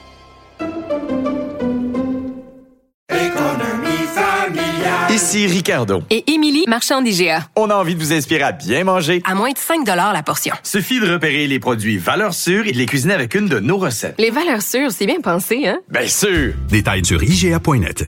Vous vous demandez si les plantes ressentent de la douleur? Ou encore, comment est-ce que les daltoniens voient le monde? Le balado en cinq minutes est pour vous. Explorez la science, l'actualité et l'histoire en un temps record. La Feu, en collaboration avec le gouvernement du Québec, est fière de propulser la série Balado en cinq minutes. Ne laissez pas les questions sans réponse plus longtemps. En cinq minutes, disponible sur l'application et le site cubradio.ca. Ben oui, on le sait. Martineau, ça n'a pas de bon sens comme il est bon. Vous écoutez Martineau. Cube Radio. Gilles Proulx. Bonjour, mon cher Richard. Richard Martineau. Pauvre petit lapin. La rencontre. Point à l'heure des cadeaux. Je serai pas là, là à vous flatter dans le sens du poil. Point à la ligne. C'est très important ce qu'on dit. La rencontre pro Martineau. Alors, Gilles, vous voulez me parler de votre journal préféré, de Gazette, de Montreal Gazette. Vous avez des belles lectures, Gilles. Oui, la Gazette, la Gazette nous annonce euh, les bonnes, pour nous annoncer des grandes nouvelles qui secouent le Québec. Elle nous annonce ce matin que nos jeunes juifs de Montréal, et du Québec, mais surtout de Montréal, songent à quitter le Québec. Or, que c'est triste. Ils vont quitter le Québec à cause des méchantes lois 21 et 96. Comme si ces lois euh, avaient l'intention de détruire leurs synagogues qui ne fréquenteront pas une fois qu'ils auront terminé leurs études, faut-il le rappeler. Alors, vous avez là, vous avez là l'exemple parfait de bornés sectaires qui, encore une fois, euh, sont nourris par le poison du multiculturalisme et euh, qui, euh, évidemment, n'ont jamais conjugué avec la société québécoise. On le sait, ces gens-là vivent en vase clos. Alors j'ai envie de leur crier bon voyage et voilà pour l'inclusion. Mais encore une fois, je ne pense pas que ça va être une grande perte parce que ces gens-là, il y a longtemps qu'ils nous ont quittés d'esprit. Ils sont encore là présents physiquement, mais d'esprit, ils n'ont jamais été avec le Québec. Alors, je vois pas pourquoi est-ce qu'on fait grand bruit avec ça et bravo à la Gazette de nous apprendre une bonne nouvelle. Mais ce qui, euh, ce qui me met en furie, c'est de voir que Dominique Anglade, qui veut à tout prix le rapatrier les anglophones dans son parti, elle n'arrête pas de dire que Legault il cultive la méfiance de l'autre, il favorise la division, il monte les Québécois les uns contre les autres. Dominique Anglade n'arrête pas justement de nourrir, tiens, de souffler sur des braises de l'intolérance contre les Québécois francophones. Dominique Anglade, c'est une boussole débousselée dont l'aiguille ne s'arrête pas vers l'étoile du Nord. On l'a vu euh, hier, elle a rendu hommage à René Lévesque qui a proposé justement l'affranchissement. C'est une chose dont elle s'éloigne, ça, l'affranchissement, elle. Et d'autre part, elle était elle-même nationaliste quand elle était à la CAC. D'autre part, quand elle a mangé sa volée contre le Go en 2018, elle n'avait-elle pas dit qu'il serait grandement temps que le Parti libéral redevienne un peu plus nationaliste? Elle est à une contradiction près à tous les jours avec justement mille et une positions qu'elle a abandonnées au bout de 15 minutes. C'est la femme la moins fiable et c'est évident que ses jours sont comptés avec le si peu d'appui qu'elle a chez les Québécois. Ses jours sont comptés et elle va sauter comme cheftaine du Parti libéral. Mais les câbles là-dedans, c'est les libéraux qui la suivent encore. Ils sont pas capables de rectifier le tir. Ils ont une réunion en fin de semaine. Ça aurait, le temps, ça aurait été le temps d'urgence, là. Ils étaient nombreux à, les livres crier Dominique, Dominique, Dominique, comme dans la chanson des Sœurs Sourires. oui. Alors, coudon, euh, c'était à toi, c'était à vous autres de l'ajuster, puis il dit, veux-tu prendre une position que tu n'abandonneras plus? Point à la ligne. Un autre qui n'a pas de principe, Jean-John Charret, quand il était premier ministre du Québec, il n'avait pas signé la Constitution canadienne parce qu'il disait, nous autres au Québec, on reconnaît pas cette Constitution-là. Il l'avait pas signée. Là, maintenant qu'il veut être euh, premier ministre du Canada, il veut l'imposer au Québec. La même Constitution que lui avait refusé de signer. Faut-tu vraiment euh, parler des deux côtés de la bouche? Puis vois-tu que c'est un tartuffe, c'est un tartuffe de Molière, ça, John Charret. Quand euh, tu dis justement il avait refusé de signer parce qu'on était distincts, différents, alors pourquoi dans ce cas-là, s'il veut nous l'imposer sa gueule, qu'il fasse donc au moins comme Brian Mulroney, qui est un grand homme lucide, je vais vous ramener dans la Constitution que René Lévesque n'a pas signée, mais avec euh, un nouvel engagement, avec une nouvelle règle, avec une reconnaissance au moins d'une société distincte, d'une nation, avec les prérogatives qui vont aller avec l'attribution du titre de nation. C'est comme toi, tu parlais ce matin, tu parles justement, on en a parlé hier tous les deux, Jolin Barrette. Ben, Jolin Barrette, euh, il a beau choquer certaines oreilles. euh, il- Jolin Barrette va avoir la Constitution du Québec. Il a le droit d'écrire une Constitution pour le Québec. On a le droit à notre propre Constitution qui va être assujettie à la Charte des droits de Robert Bourassa. Bon, on peut savoir plus lucide que ça, plus modéré, mais c'est la Charte des droits et libertés de Robert Bourassa qui va prévaloir sur celle de l'arrogance de Trudeau qui n'a été qu'une charte, un cadeau à donner aux avocats, aux gens de toge pour les amuser à faire de l'argent sur le dos du Québec en contestant toute loi militaire du Québec. Moi, je suis vraiment, j'en ai ras le pompon, Gilles, d'entendre les gens dire que François Legault est raciste, est intolérant, puis. Hier, c'était la fameuse soirée là, qui rendait hommage à René Lévesque. Puis il y avait Gabriel Nadeau-Dubois et Dominique Andelade qui ont parlé. Puis évi- évidemment, il envoyait des messages cachés, à peine cachés à François Legault en disant René Lévesque, lui, était ouvert sur le monde. René Lévesque, lui, il montait pas les Québécois les uns contre les autres. C'est des attaques contre Legault. C'est pas vrai que Legault est raciste. Antoine Robitaille le rappelle aujourd'hui. Christy, il avait nommé Dominique Andelade présidente de son parti. Il Ben oui, puis qui est venu parler de, de- de- de l'objectif d'affranchissement des Québécois. Ça veut donc dire que t'es un vieux pareil comme le petit Nadeau du bois. Ça faisait tellement drôle de voir ces gens-là louanger René Lévesque pour son universalisme et en même temps son respect des cultures d'autrui, mais tout en affranchissant le Québec français. Pas tard, on est 2 millions et demi en Amé- de 2, 2 et demi en Amérique du Nord. On a-tu droit d'avoir des instruments pour rester avec notre distinction vieille de 450 ans? C'est nous autres qui avons fondé ce pays-là. C'est nous autres qui avons été là 200 ans avant que les blocs conquérants arrivent. Alors, on a tenu 200 ans de temps grâce à nos alliances, nous les racistes, grâce à nos alliances avec toutes les communautés indiennes, exception faite aux Iroquois, qui sont encore des baveux à Kanawake à nous pisser dessus à tous les jours. Puis les, euh, les Gabriel Nadeau-Dubois les Dominique Andelade, là, ils se souviennent de ce qu'ils veulent se souvenir de René Lévesque. Puis ils oublient que René Lévesque, il parlait de l'immigration massive en disant que c'était une noyade.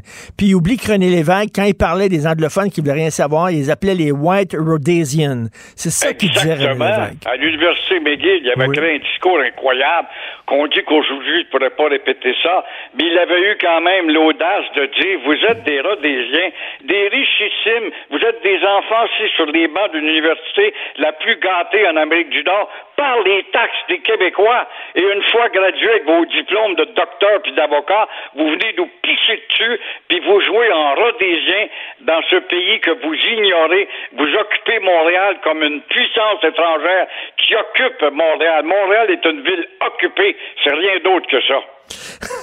Vous êtes en feu, en maudit un matin. Euh, vous voulez me parler du Grand Prix, là? On va recevoir plein de visites de l'étranger là, qui vont venir ici. Puis on dit, ben, ils vont loger où, là? Ils vont aller dans quel hôtel, là? Ben oui, c'est terrible. On a un gros problème avec l'arrivée, justement, des adeptes du grand bruit, du grand prix. Oh, on se demande comment on va les loger, ces pauvres. On n'a pas toutes les chambres d'hôtel puis nos beaux restaurants. Mais c'est simple. Qui aillent donc euh, rencontrer les gars de la rue Notre-Dame, s'installer sous une tente, là, chez les sans-abri? Ils vont voir ce que c'est que le logement. Ils vont voir ce que c'est que l'autre facette de Montréal, où tous les chantres du Grand Prix qui disent c'est merveilleux le Grand Prix, ça met Montréal sur la carte mondiale. Ah oui, c'est vrai, avec la pétarade, c'est très bien, très bien. Sauf que, vous savez qu'on a 25 à 30 millions de retombées économiques avec le Grand Prix. Ah oui, comment ça se fait que ça ne rejaillit pas dans les rues de Montréal où le nombre de quêteux augmente tout le temps? Ben oui. Et là, moi, ça fait des, des- une couple de jours que je vais avoir Tourisme Montréal. Venez m'expliquer en quel point, à quel point c'est bon pour Montréal. Venez nous le dire. Ils veulent pas. Ils veulent rien savoir. Ils ont dit, on peut pas aujourd'hui. Ben, venez demain. On peut pas demain. Ben, venez la Ah, semaine bon? prochaine. Non, on peut pas la semaine prochaine. Ils veulent pas venir. Ben, ah, voilà, une belle hypocrisie, ça. Ben oui. Puis euh, ça, les autres sont payés avec nos taxes, un grassement payé, Tourisme Montréal, mais ils veulent pas s'expliquer, ils veulent rien savoir. Vous voulez me parler de Montmagny? Je... C'est dans quel coin, c'est Montmagny? Je suis pas fort Ben, en je vais te parler hein. de Montmagny parce que un succès que la MRC de la région et d'autres petites villes, des petites localités. Et là, on voit ce matin euh, qu'au moment où un propriétaire sur quatre songe à vendre sa maison devant la peur, et Michel Girard en parle dans la page économique ce matin, ça fait vraiment peur ce qui s'annonce, l'inflation, le pétrole qui est en train de nous saigner, l'économie qui a ralenti, les gens qu'on ne trouve pas pour travailler. Alors à Montmagny, on a joué un bon coup vraiment pour du monde de Montréal et de Québec qui en ont ras-le-bol de la densité, surtout de Montréal. Et euh, on offre, on a offert récemment un tirage d'un terrain pour qu'une famille puisse s'installer et se construire une maison. Euh, on offre un, un an de loyer gratuit. Résultat, 300 familles ont levé la main pour recommencer à zéro et aller vivre justement en province. On a tellement de misère à diriger les nouveaux arrivants qui arrivent ici, qui veulent pas aller en province, ils veulent s'américaniser à Montréal. Ben voilà, là, c'est des Montréalais qui lèvent la main maintenant à Montmagny, à Saint-Apollinaire de Patton ou encore dans d'autres municipalités où on veut justement réactiver l'économie. Il y a des petites agglomérations qui se vident parce que le, le jeune est attiré vers Montréal ou Québec. Les écoles fonctionnent plus, il n'y a plus d'élèves. Ben voilà qu'on réactive certaines écoles à la venue de, de familles de Montréal. C'est une très belle politique de la part de Montmagny. Alors, on invite les localités à imiter Montmagny, dont Val-Alaire, justement, avec euh, des terrains à 95 cents le pied carré, mon cher Richard. Alors, dans la péninsule gaspésienne, gaspésienne, c'est incroyable. Il y a un boom dans ce coin-là. Moi, je connais trois familles. On me dit que c'est pas scientifique, trois, mais j'en connais trois dans mon entourage. Ils ont quitté Montréal, il y en avait bol. Ils ont trouvé des terrains là-bas, des vieilles maisons qu'ils retapent, situées sur des caps et puis avec des vues imprenables sur la mer. Et ils sont heureux parce que, évidemment, on est en train de créer un petit Montréal dans la péninsule gaspésienne. Et c'est tant mieux, tant mieux, on occupe notre territoire. Tout à fait, d'excellentes nouvelles. Et euh, ben, vous me direz ce que vous avez man- mangé un matin, parce qu'il a l'air d'avoir plein de vitamines là-dedans. Merci, merci, merci, Gilles. Je m'en vais à Québec, je vais peut-être changer de tenue. Demain matin, je vais te parler de la vieille capitale. OK, super, j'adore Québec. Merci, bonne journée. Au revoir. Bye. Cube Radio. Je te rappellerai que 1,3 milliard, 44 milliards de dollars. C'est beaucoup, beaucoup d'argent. À partir de cet événement-là, il y a eu un point de bascule. Un directeur de la section argent, pas comme les autres. Yves Daou. Encore un jour à se lever, en même temps que le soleil, la face encore un peu poquée, mon 4 heures de sommeil. Je tire une coupe de puff de clope, job done pour les vitamines, puis un bon café à l'eau de mop, histoire de se donner meilleur mieux. Yeah. Alors, l'Amérique pleure, Yves Daou? Salut, oui, écoute, euh, je pense toujours à la série Léo, là, avec son camion. Oui. Parque, parque son vieux camion, puis je vois toute l'Amérique qui pleure dans mon Oui. rétroviseur. C'est tellement beau, cette chanson-là. Et en fait, c'est un peu ça que euh, ce matin, là, c'est que tout le monde se réveille, il regarde dans le rétroviseur, puis ce qu'il voit, là, c'est euh, tout ce qui se passe au niveau de, de l'économie mondiale, puis l'économie aussi- aussi boursière. Là. Écoute, Richard, hier, j'espère que tu n'as pas regardé ton portefeuille, là. Mais la bourse, là. Oh, ma, ma, ma Nasdaq- ministre, euh, ma ministre d'économie, elle va faire la baboune, j'imagine. Ah oui, bon, ben écoute, baisse de 4% du Nasdaq, il y a eu 5% le Dow Jones de 3% Écoute, c'était la débandade hier. Puis euh, ce matin, Michel Girard là, tu sais, a fait une très bonne analyse. Là, tu sais, le marché boursier, c'est clair, ça anticipe toujours ce qui va se passer dans 6-7 mois. Il l'anticipe. Est-ce que ça va arriver? Mais la réalité, c'est que tout le monde anticipe une récession. Puis là, quand tu regardes là, la baisse entre le récent sommet du marché boursier, tu sais qu'on a quand même, il y a du monde qui ont fait de l'argent à la bourse. Là. Puis hier, là, Écoute, le Dow Jones baisse de 17% depuis le, le sommet. Et écoute, le SP500, 22 le Nasdaq en baisse de 33% On est chanceux, euh, le- à Toronto, c'est une baisse de 11 Et, Donc, euh, c'est quand même moins que, que- que les États-Unis. Mais oublie pas, là, notre économie est tellement intégrée aux États-Unis. Et la réalité, là, c'est, c'est l'économie américaine. Si l'économie américaine s'en va en récession, là, on est tellement intégrés, là. Ben oui. nos exportations aux États-Unis, tout ça.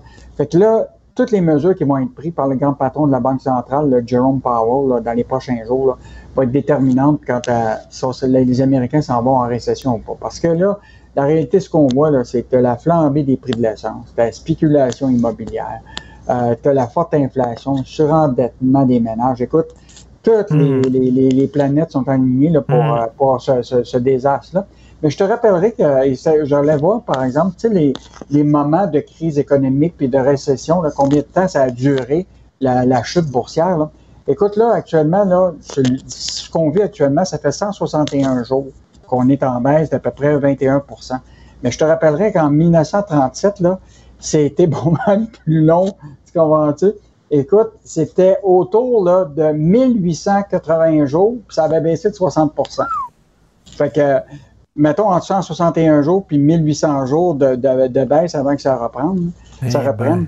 Puis en 2007, on était 517 jours en, en chute boursière, puis on avait perdu 56% Fait que là, pour le moment, mettons qu'on n'est pas dans une bonne pente, mais, euh, mais la réalité, c'est que ce qu'il ne faudrait pas qu'on se retrouve, c'est là, on a évidemment le marché a tellement surchauffé. Écoute, les gens ont continué à dépenser, euh, pénurie de main-d'œuvre, etc. Puis là, tu as l'inflation qui est, qui, qui est partie en hausse. Euh, la seule chose qu'on espère, c'est que ça ne va pas vers ce qu'on appelle la stagflation, c'est-à-dire en plus de l'inflation, tu te retrouves avec euh, des mises à pied puis des, euh, une baisse de, de, de l'emploi. Là, Puis, ça euh, serait puis vraiment des gens, puis des gens qui pourront plus payer leur hypothèque, qui vont devoir vendre leur maison. Comme dit euh, Michel Gérard en fin de sa chronique, ça va prendre du nerf au cours des prochains jours parce que ça va être les montagnes russes. D'ailleurs, Pierre Poilievre, qui arrête pas de parler de les- des crypto-monnaies en disant que c'est fantastique. As-tu vu la chute des crypto-monnaies, toi? Eh c'est incroyable. Puis en plus, nous, t'as t'as vu quand même que, écoute, ça a chuté, là. Le Bitcoin a fondu de 37 OK? Bon, ceux qui se sont aventurés là-dedans, on s'entend-tu que même moi encore, j'essaie de comprendre, puis je suis pas sûr que je comprends vraiment comment ça marche. La réalité, là, c'est que quand tu comprends pas quelque chose, tu n'investis pas là-dedans. Puis là, ben écoute, notre belle caisse de dépôt qui a investi dans une plateforme de crypto-monnaie, une banque euh, de crypto-monnaie londonienne, là, écoute, qui s'appelle la banque Celsius Network. On en a parlé, euh, Richard, toi et moi. Là. Écoute, hier, là, ils ont arrêté complètement les retraits de ses clients. Écoute, c'est, il y avait 12 milliards d'actifs là-dedans et ils ont tout arrêté les retraits pour empêcher que les gens vident leur compte. Et ça, la, la Caisse de dépôt a mis 200 millions de Oh. financement là-dedans. Fait que euh, aujourd'hui, là, à la fin, euh, après avoir interrogé la Caisse, la Caisse a dit notre équipe suit ce dossier de très près. Je sais pas ce que ça veut dire, mais moi j'ai l'impression que c'est euh, vraiment pas un bon investissement de la Caisse. Mais Ben, comme ben, la Caisse ne veut pas nous écoute, dire le risque qu'on prend là-dedans, ben, On connaît euh, Jonathan Hamel, là, qui est un investisseur spécialiste des crypto-monnaies. Mhm. Et dis-moi, si j'avais été embauché par la Caisse pour les conseiller, j'aurais jamais embarqué dans cette compagnie-là. Jamais. Puis, euh, puis ce qui est encore plus inquiétant, je sais pas si tu as vu, là, mais déjà, on annonce que l'essence, cet été, pourrait être à 2,37 Aïe, aïe. Ça fait que là, on était, tu sais, on a eu la, la- la frontière. Tu sais, quand c'est arrivé, là, puis on a dit, l'essence va arriver à 2 cet été. Le monde avait paniqué. Là, on va être à 2,37 Écoute, c'est vraiment incroyable parce que là, ça veut dire là, que pour 100 km, mettons, de, de, de- d'essence là, que tu vas faire, là, selon que, mettons, tu fais 9, de, 9 litres au 100 km, là, ça te risque de, pour 100 km de, de, de distance, ça va te risque de te coûter plus que 3-4 piastres du 100 km. Fait que, euh, fait que si tu décides de la percer cet été ou aller ailleurs, mettons que ça risque de te coûter pas mal plus cher. Eh, c'est ton portefeuille qui va être percé, on va te dire. Et euh, près d'un propriétaire sur quatre forcé de vendre si les taux grimpent encore. C'est- beaucoup, ça. euh. J'espère qu'on ne se ramassera pas comme en 2018, là, mais euh, un sur quatre qui va vendre sa maison. Mais je te rappellerai que la Banque du Canada avait quand même dit que le trois quarts des Canadiens, leur maison était payée. Donc ça, c'est quand même... euh, le 30% qui reste, ben évidemment, c'est eux autres qui sont un peu dans le trouble. Puis sur ce 30 %-là, tu en as au, moins 10% qui sont à un taux variable pour lesquels euh, il n'y avait peut-être pas les moyens de se payer une nouvelle maison. C'est eux autres qui vont être à risque puis qui risquent de faire euh, dérailler la chaîne, tu comprends ça, au Canada. Mais ce qui est encore un peu inquiétant, euh, Richard, c'est ce sondage-là. Écoute, la moitié des Canadiens, puis probablement c'est la même chose pour les Québécois, n'étaient pas préparés à une hausse des taux d'intérêt. La moitié n'était pas prête à l'inflation, puis la moitié n'était pas prête à l'augmentation des prix des logements. Quand tu Hmm. regardes ça, là, ça veut dire que les gens, là, euh, bon, c'est difficile de se préparer à l'inflation parce que tu n'as pas de contrôle vraiment là-dessus. Quand la- la- l'alimentation augmente de 10% même matin, là, sur ta paye, tu n'as pas 10% de plus de salaire. là. Ben non. Fait, que- fait que là, ce que ça veut dire, c'est que les gens, comme on l'a- le sondage de Léger l'avait indiqué, là, 75% des Québécois sont obligés de revoir leurs dépenses. Et, euh, mais souhaitons que effectivement les gens revoient leurs dépenses parce que je veux juste te rappeler là, que selon la firme Equifax, là, le nombre de comptes de cartes de crédit ouverts au cours de la dernière année a augmenté de 31 ça veut, que- ça veut dire que les gens sont encore dans un mode, tu comprends-tu, pendant la pandémie, où tu avais un taux d'épargne qui était un peu plus élevé, on dépensait moins. Puis là, on, là, on a recommencé à dépenser les rénovations, l'acheter le bateau, Ben euh, oui. etc. Puis là, ben écoute, on, les on- restaurants, les voyages et tout ça, ben effectivement. Et euh, écoute, en terminant, Amazon n'a pas l'air à aimer vraiment les syndicats. Hein? Donc, euh, ils euh, ils tentent de faire annuler un scrutin qui est en faveur des syndicats. En fait, la réalité, c'est que depuis un bout de temps, là, tu sais qu'Amazon, bon, tu sais comment ils traitent un peu leurs employés. C'est clair que depuis euh, presque deux, trois ans, tu as une vague de, de syndicalisation, puis on réussit, dans bien des cas, à faire en sorte de ne pas pas l'avoir. Il y a une audition hier devant la, une agence américaine du droit du travail à la suite d'une enquête d'Amazon qui demande l'annulation de la création du premier syndicat dans un entrepôt aux États-Unis. Et tu sais qu'au Québec, actuellement, la CSN essaye de syndiquer les entrepôts du, euh, de, de Amazon au Québec. Euh, donc, euh, mettons que la, la vague de syndicalisation dans ce secteur-là euh, est quand même assez euh, impressionnante. Puis évidemment, Amazon est une multinationale, mais ça pourrait avoir aussi des impacts dans d'autres entrepôts du Québec. Là, tu sais, euh, euh, écoute, il y a déjà plusieurs centres d'entrepôts. Tu, sais, tu prends Simon, c'est Ben oui. qui est là. Donc, euh, c'est- un gros enjeu. c'est, Puis il y en a de plus en plus hein, des, des entrepôts parce que les gens, euh, ce qu'on appelle l'économie ré- réelle, la livraison en temps réel, c'est que là, ils sont obligés d'avoir des entrepôts à proximité pour livrer tout le commerce électronique. Donc, tu ne vas pas avoir ta marchandise, par exemple, en Chine. Là, ce qu'ils font, c'est qu'ils développent ces grands centres d'entrepôts pour les localiser proches du lieu de distribution pour en faire en sorte que la marchandise soit livrée dans les 24 heures. Donc, ils font ces grands centres d'entrepôts, ils emmagasinent tous ces produits-là pour qu'ils soient livrés aux, aux gens. Mais là, évidemment, ça augmente le nombre de personnes qui vont travailler dans ces entrepôts-là. Et évidemment, ben là, tu as, l'objet de syndicalisation. Donc, c'est tout un, débat là, euh, qui. Ça va servir souvent probablement de- d'exemple pour d'autres secteurs. Là. S'ils ont des augmentations de 2-3 dollars de l'heure, ben, tu vas voir que ça va se poursuivre ailleurs aussi dans d'autres secteurs. Tout à fait. Merci beaucoup, Yves. On se reparle demain. Bonne journée. Plaisir. Au revoir. Pendant que votre attention est centrée sur vos urgences du matin, vos réunions d'affaires du midi, votre retour à la maison ou votre emploi du soir, celle de Desjardins Entreprises est centrée sur plus de 400 000 entreprises à toute heure du jour. Grâce à notre connaissance des secteurs d'activité et à notre accompagnement spécialisé, nous aidons les entrepreneurs à relever chaque défi pour qu'ils puissent rester centrés sur ce qui compte, le développement de leur entreprise. Ici Ricardo. Et Émilie, marchand d'IGA. On a envie de vous inspirer à bien manger. À moins de 5 la portion. Suffit de repérer les produits valeurs sûres et de les cuisiner avec une de nos recettes. Les valeurs sûres, c'est bien pensé, hein? Bien sûr! Détails sur IGA.net. Vous vous demandez si les plantes ressentent de la douleur? Ou encore, comment est-ce que les daltoniens voient le monde? Le balado en cinq minutes est pour vous. Explorez la science, l'actualité et l'histoire en un temps record. La Feu, en collaboration avec le gouvernement du Québec, est fière de propulser la série Balado en cinq minutes. Ne laissez pas les questions sans réponse plus longtemps. En cinq minutes, disponible sur l'application et le site cubradio.ca. Si c'est vrai qu'on aime autant qu'on déteste, Martineau, C'est sûrement l'animateur le plus aimé au Québec. Vous écoutez Martineau. Cube Radio. Alors, vous savez que je critique souvent la CAQ en disant ils investissent dans le béton beaucoup trop au lieu d'investir, je sais pas, dans les gens. Pre- pre- Prenez par exemple les, les soins aux aînés. OK? Alors euh, là, ils vont partir des maisons des aînés. Ça va coûter des millions de dollars, mais c'est beau, c'est le fun, ça sent le neuf, ça va être magnifique, les maisons des aînés. Et là, il y a plein de gens qui disent, ben, ils n'ont rien qu'à investir plutôt que dans le béton et de fabriquer des maisons des aînés. Investir dans les soins à domicile, c'est ce que les gens âgés veulent. Ils veulent rester chez eux le plus longtemps possible? Pourquoi on n'investit pas dans les soins à domicile? Hier, il y a un texte dans la section argent du Journal de Montréal sous la plume de Valérie Lesage qui a capté mon attention. C'est une jeune femme, Alison Green, lorsqu'elle avait 23 ans. Elle a parti une entreprise qui s'appelle Bien chez soi et maintenant a 750 employés bienveillants. Elle a une quarantaine de succursales partout au Québec et elle, justement, procure des soins à domicile pour les personnes âgées. Moi, je dis, wow, chapeau. Elle était avec nous. Bonjour, Madame Alison Green.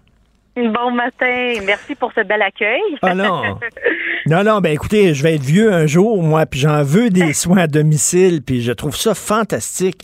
OK, expliquez-moi comment une fille de 23 ans dit, moi, je vais aller là, je vais aller là-dedans, procurer des soins à domicile pour les vieux. Qu'est-ce qui vous a amené là? Oui, alors en fait, c'était pas euh, c'était pas du tout un plan d'affaires. Euh, c'est venu par une nécessité euh, familiale. Alors, mon grand-père euh, avait été hospitalisé pendant à peu près deux ans. Euh, à ce moment-là, on parlait de, de c'est difficile à la place de, de COVID-19. Alors, euh, il y avait eu la, la c'est difficile euh, qui a fait en sorte que ça, qui a été hospitalisé pendant presque deux ans. Et puis, euh, après euh, après deux ans, il fallait qu'on sorte de l'hôpital. Puis la seule option, c'était d'aller dans un CHSLD. Euh, ma grand-mère, euh, dans, dans toute sa forme, évidemment, voulait le plus possible qu'il revienne à la maison. Mais comme beaucoup de proches aidants, euh, un, un proche aidant qui a même toute la volonté sur la planète Peut quand même pas s'occuper de quelqu'un 24-7. Euh, alors, j'ai embauché euh, deux préposés euh, pour l'aider à, à revenir à la maison. Puis, on, on a eu la chance là, de, de pouvoir le garder à la maison pendant huit ans de plus. Et là, vous aviez je suis 23 ans, là. Oui, j'avais 23 ans. Wow. Je sortais de l'université et puis dans ma, ma première année, en fait, pour être en mesure de payer mes employés, j'ai pris un contrat de ménage dans des énergies cardio. Donc, je faisais du ménage euh, de nuit pour pouvoir euh, partir, euh, partir mon entreprise puis pouvoir payer mes employés là, qui, qui travaillaient pour moi de jour. Alors, euh, ouais, je faisais du euh, 8 à 7 heures le soir euh, en bien chez soi. Puis là, je me je me tapais trois gyms euh, de 11 heures le soir à 2 heures Wow. du matin à, à faire du ménage. J'a- J'adore ces histoires-là parce qu'il faut rappeler, hein, les, les entrepreneurs, il y a des gens qui ont une vision des boss, là, comme quoi ils ont une idée, puis après ça, ils se mettent euh, les, Ouais. les pieds sur le bureau, euh, les, les, les mains derrière la tête, puis c'est les employés qui font fonctionner la chose.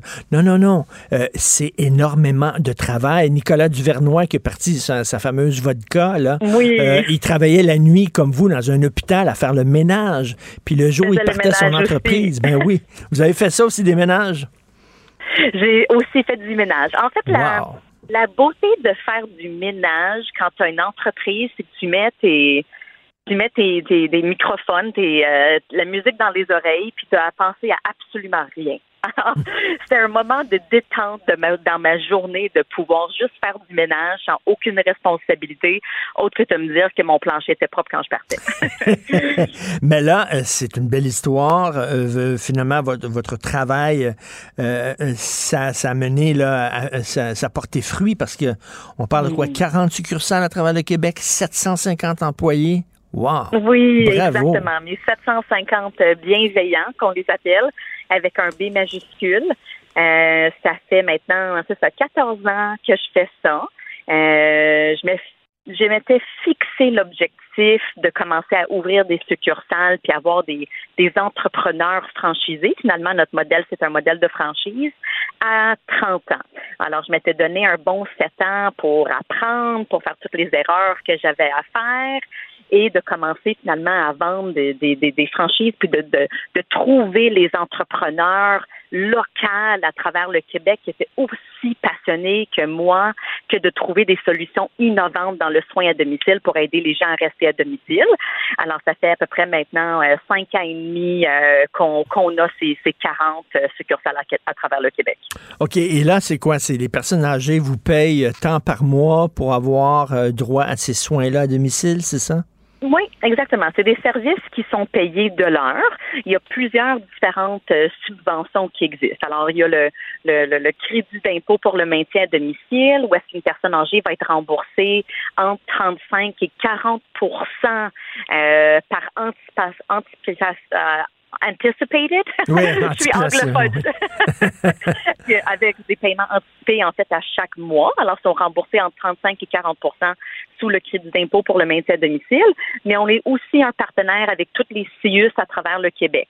Alors, on peut aider par euh, que ce soit le chèque emploi-service ou les différents programmes de maintien à domicile dans les CLSC, où est-ce qu'on offre le service, mais c'est le CLSC qui, qui aide d'une certaine façon à, à, à la contribution financière de la, facture. OK, et c'est quoi comme service que vous offrez? C'est quoi? Vous pouvez les, la- les laver, leur faire euh, de la bouffe ou euh, c'est quoi?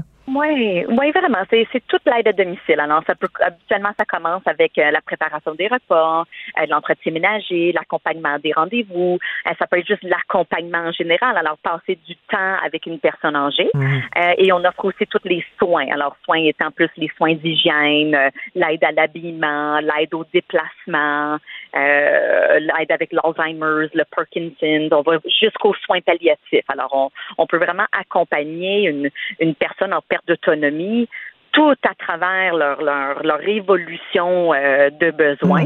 Euh, on aide aussi, en fait, des adultes ou des enfants qui vivent avec des handicaps physiques ou cognitifs. Alors, on a toute une une gamme de services pour aider les, les familles aussi.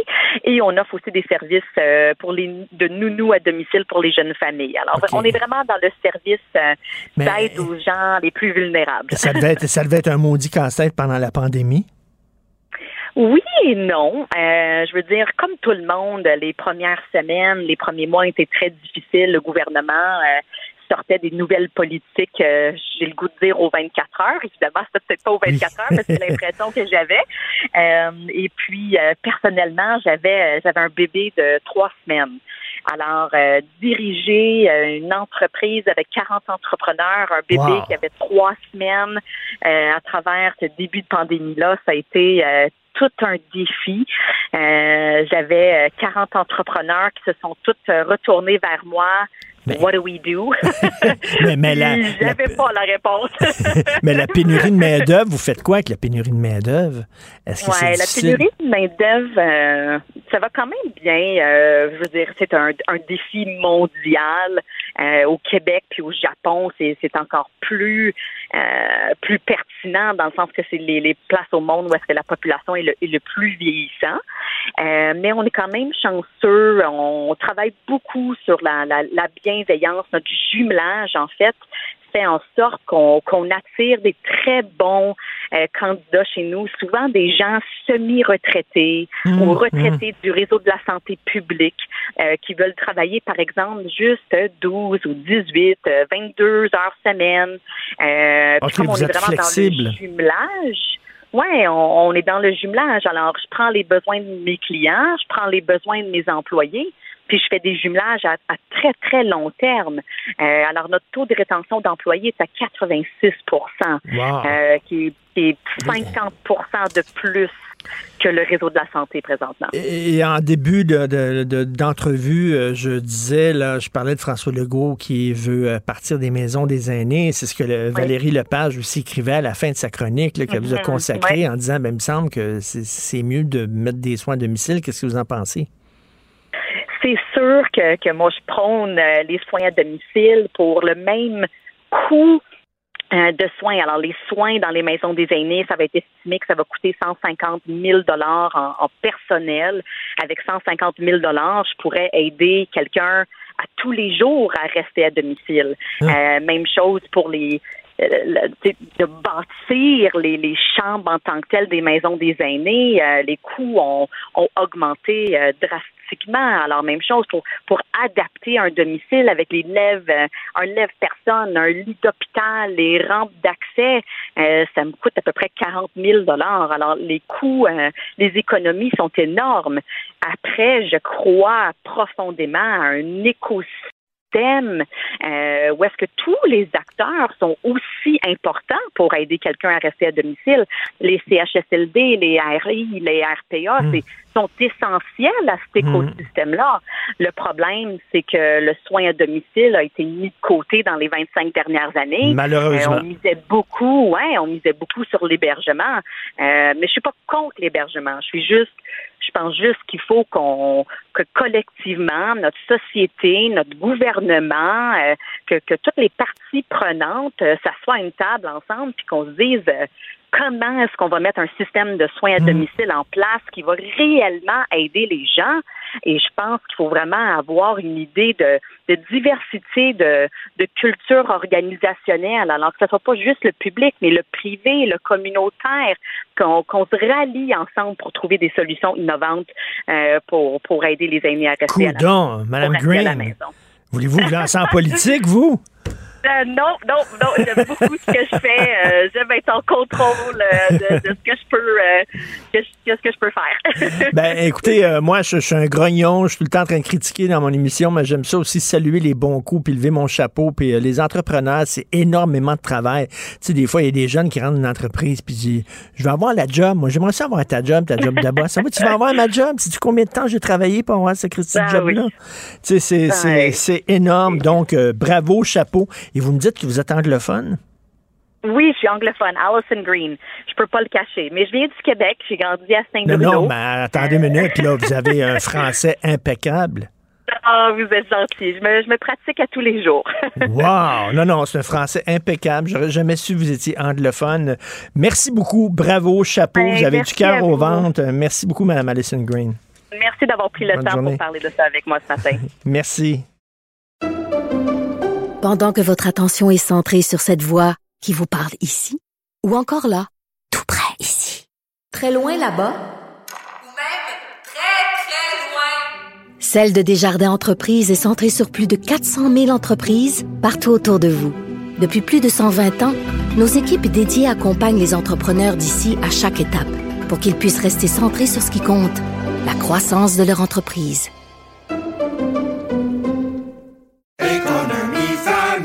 Ici Ricardo. Et Émilie, marchand d'IGA. On a envie de vous inspirer à bien manger. À moins de 5 la portion. Suffit de repérer les produits valeurs sûres et de les cuisiner avec une de nos recettes. Les valeurs sûres, c'est bien pensé, hein? Bien sûr! Détails sur IGA.net. Vous vous demandez si les plantes ressentent de la douleur? Ou encore, comment est-ce que les daltoniens voient le monde? Le balado en cinq minutes est pour vous. Explorez la science, l'actualité et l'histoire en un temps record. La Feu, en collaboration avec le gouvernement du Québec, est fière de propulser la série Balado en cinq minutes. Ne laissez pas les questions sans réponse plus longtemps. En cinq minutes, disponible sur l'application et le site cubradio.ca. Martino. Même avec un masque, c'est impossible de le filtrer. Vous écoutez Martino. Cube Radio. Oublions jamais de placer les choses en perspective. Ça aurait dû être une grande célébration. C'est quand même gros ce qu'on évoque là. Très significatif pour bien comprendre tout ce qui s'est passé. Un professeur, pas comme les autres. Luc la liberté. Alors, Luc, tu as certainement lu la chronique de Joseph Facal aujourd'hui où il rend hommage à juste titre à Liz Cheney, une des rares républicaines à, à pourfendre Donald Trump. Et, là, je veux citer euh, une citation de Mme, euh, de Madame Cheney. Euh, elle parlait aux républicains, elle dit Ce soir, je dis ceci à mes collègues républicains qui défendent l'indéfendable. Le jour viendra où Donald Trump partira, mais votre déshonneur subsistera. Aïe aïe, quelle femme quand même. Ah, écoute, moi j'ai bien aimé. euh, Puis pour, pour les, les auditeurs, Liz Cheney est une véritable conservatrice. Elle faisait partie, puis elle fait toujours partie d'une faction d'une aile qu'on appelle les néo-conservateurs. Donc, à, à n'en point douter, c'est la fille de son père. Et elle correspond à ce qu'on connaissait du Parti républicain Ben oui. avant l'entrée en scène de Donald Trump. Donc, euh, écoute, elle a affronté vraiment, c'est une guerre qu'elle livre au sein de sa formation politique. Elle est, elle est très divisée, cette formation-là.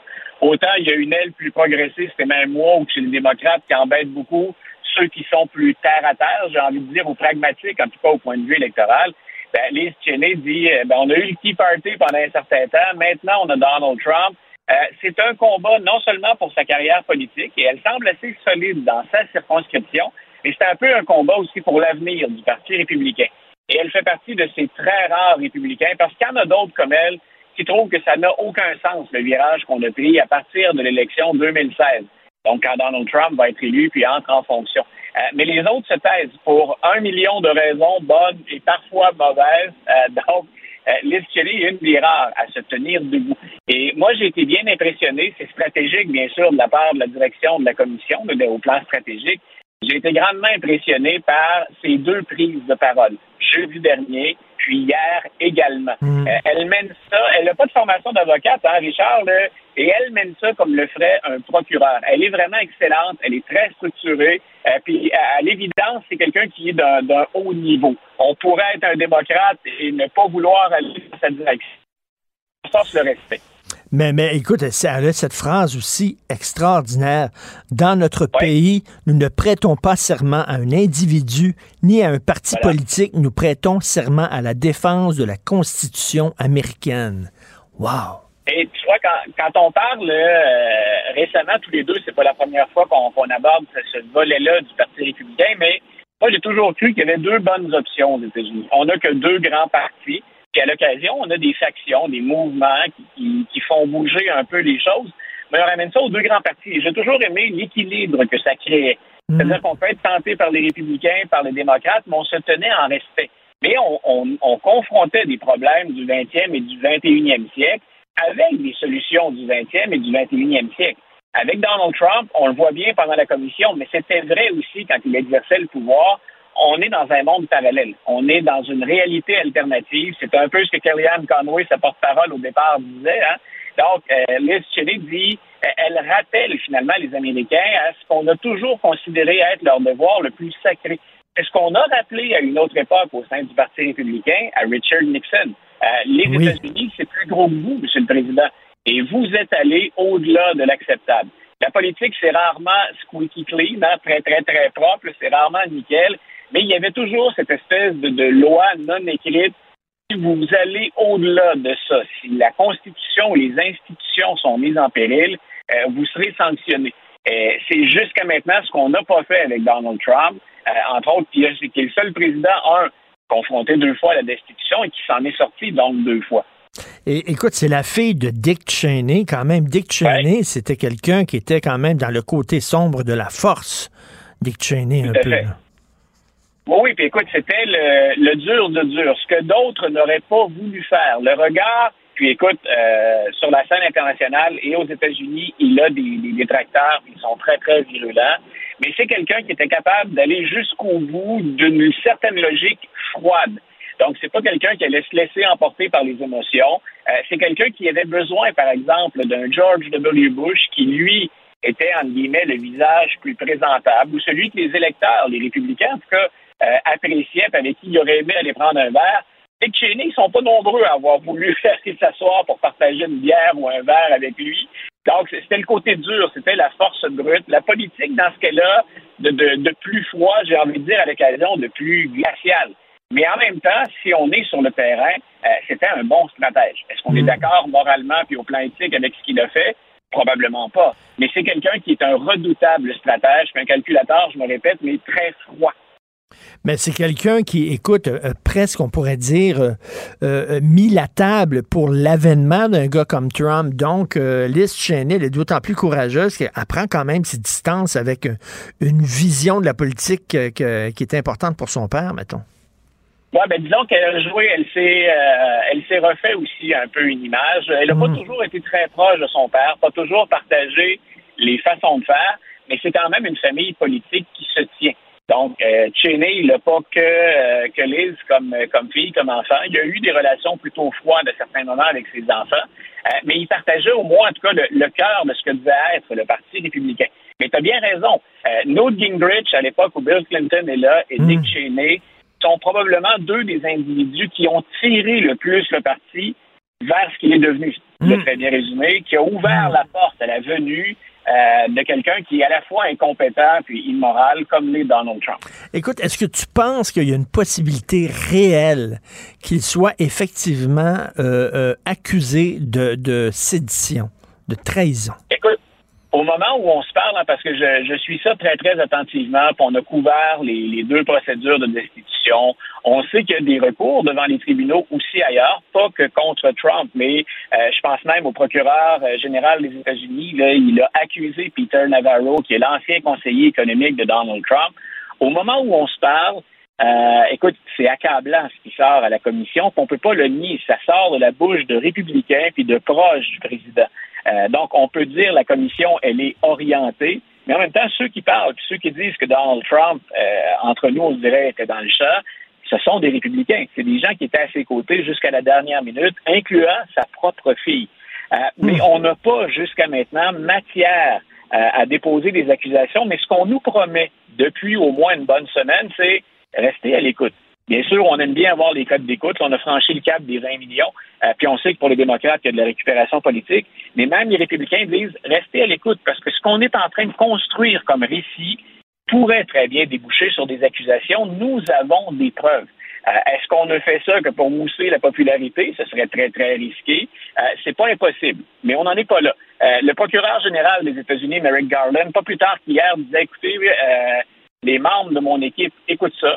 Je l'écoute, pas toujours en direct, mais je m'assure d'entendre tous les témoignages. Il a reçu déjà des documents de la part du commission de, de la commission du 6 janvier. Mais Merrick Garland, qui est à ce titre-là ou à- sur ce plan-là particulièrement en phase, ça va lui prendre une preuve en béton pour dire, écoute, je me risque à prendre un ancien président, puis on le poursuit euh, au criminel. Donc c'est, euh, mais c'est pas impossible. Je miserai pas la, la maison et les avoirs familiales là-dessus. Euh, mais euh, mais c'est pas impossible. Ce serait, en fait, le grand suspense qui reste jusqu'à la fin de ces audiences, c'est est-ce qu'on aura cette preuve qu'on attend? Et, écoute, tu es un excellent prof d'histoire et là, j'aimerais que tu me fasses un petit cours d'histoire parce que, bon, tu sais euh, que j'aime beaucoup le cinéma. J'ai un coffret chez moi de 30 films d'Humphrey Bogart, OK? Et euh, je regarde un vieux film des années 30 et le film est précédé d'un court-métrage qui avait été diffusé en salle avant le film d'Humphrey Bogart et un court-métrage qui s'intitule A Man Without a Country. Et là, dans ce court-métrage-là, euh, on nous raconte une histoire hallucinante que je ne connaissais pas d'un Américain, euh, un militaire américain qu'on a finalement euh, rendu apatride, que le gouvernement lui a presque enlevé sa citoyenneté et on l'a enfermé sur des bateaux qui étaient au large des, des côtes américaines où il a passé, je pense, 50 ans là. C'était un homme sans pays. Sans... C'est quoi cette histoire-là? J'aimerais que tu me racontes ça. Ah, écoute, on a, on a comme deux, deux niveaux ou deux couches d'analyse ou de récit à faire pour ça. Euh, c'est un récit qui était paru dans les pages de The Atlantic, Euh, un texte qu'on a partagé d'ailleurs euh, tous les deux. Et euh, ce que fait le journaliste dans, dans, dans sa nouvelle, parce que c'est une nouvelle, c'est prendre un personnage qui a vraiment existé, euh, Philippe, euh, Philippe Logan, et dire euh, de lui donner une autre vie, d'ajouter à son récit. Donc, c'est un mélange à la fois de réalité et de fiction. Et l'histoire commence, mais je vais te dire, il y a, il y a un but derrière cette. euh, Mais, la vraie histoire, c'est quoi la vraie histoire de ce gars-là? Voilà, ben, ce n'est pas la vraie histoire qu'il raconte. Voilà, donc c'est un vrai personnage historique, c'est un vrai, un véritable officier militaire, mais lui va le mettre, euh, il va lui faire croiser sur sa route euh, un ancien vice-président, puis un vice-président à l'époque, mais un ancien vice-président qui va être jugé pour trahison. Et c'est lui d'ailleurs qui tue Alexander Hamilton en duel. Donc on- Oui, on, est Burr, au tout début Burr, de l'histoire de- Voilà. Et M. Burr va être jugé pour trahison. Et c'est lui, finalement, le personnage qui, là, entre dans l'histoire fictive, qui est condamné. Et pendant le procès, il aurait dit au juge, euh, je suis tanné des États-Unis et ce que je voudrais, c'est ne plus jamais entendre parler de mon pays.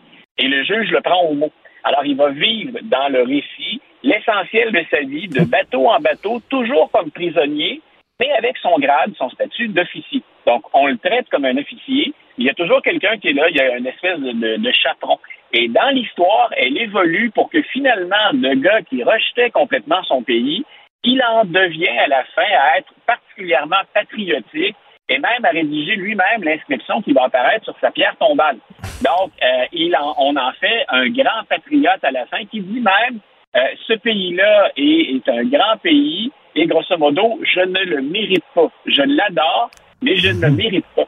Et la raison pour laquelle on a construit ce récit-là, c'est que de la nouvelle de The Atlantic, on en a fait le court-métrage auquel tu as accédé, et que c'est sorti au moment de la guerre de sécession.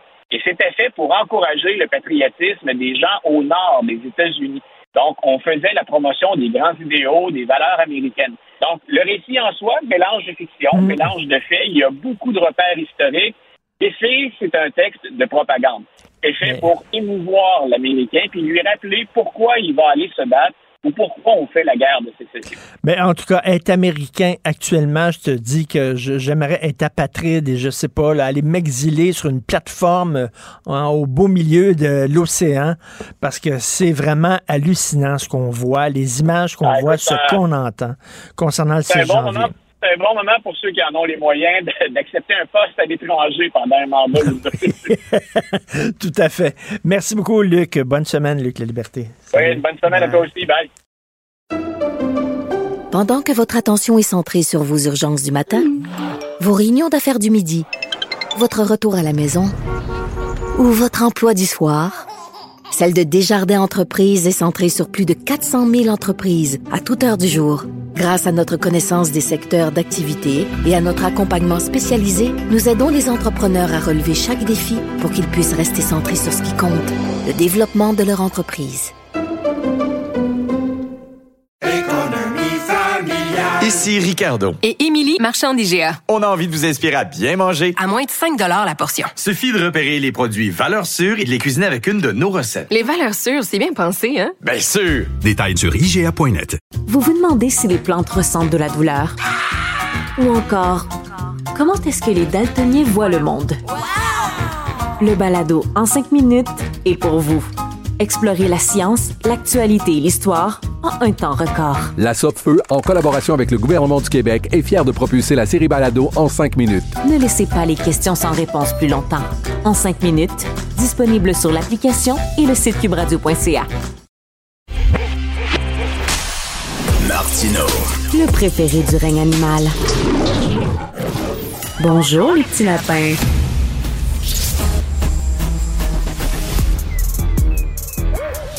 Mathieu Bocoté. Il représente un segment très important de l'opinion publique. Richard Martineau. Tu vis sur quelle planète? La rencontre. Je regarde ça et là, je me dis, mais c'est de la comédie. C'est hallucinant. La rencontre. Bocoté. Martineau. Alors hier, c'était le lancement de l'année René Lévesque pour souligner les 100 ans de René Lévesque et on a eu droit à des discours qui étaient en fait des attaques à peine voilées contre François Legault. René Lévesque, lui, il était inclusif. René Lévesque, lui, il était ouvert sur le monde. René Lévesque, lui, ne montait pas les Québécois les uns contre les autres. C'était pas très subtil, hein, Mathieu? Non, c'est le moins qu'on puisse dire. En fait, ce qui me frappe à travers ça, c'est ce que j'appelle le René Lévesque en carton-pâte. On a des gens qui... euh, on- on connaît la chose un peu de la même manière en France avec le général de Gaulle.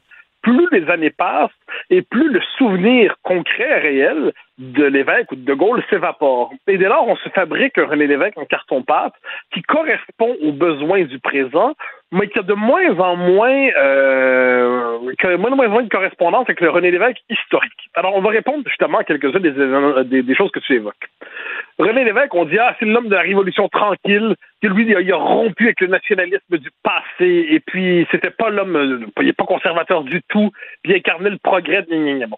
René Lévesque dit explicitement que toute l'histoire du Québec, des patriotes, en passant par Mercier, en passant, dit-il, par le nationalisme chauvin de Duplessis, en passant par le Bloc populaire, en genre, pardon, tout ça, ça conduisait au Parti québécois qui portait l'indépendance. Donc, lui-même assumait le nationalisme québécois dans sa continuité historique. On dit René Lévesque, il y a pas c'était pas un homme qui divisait la société québécoise.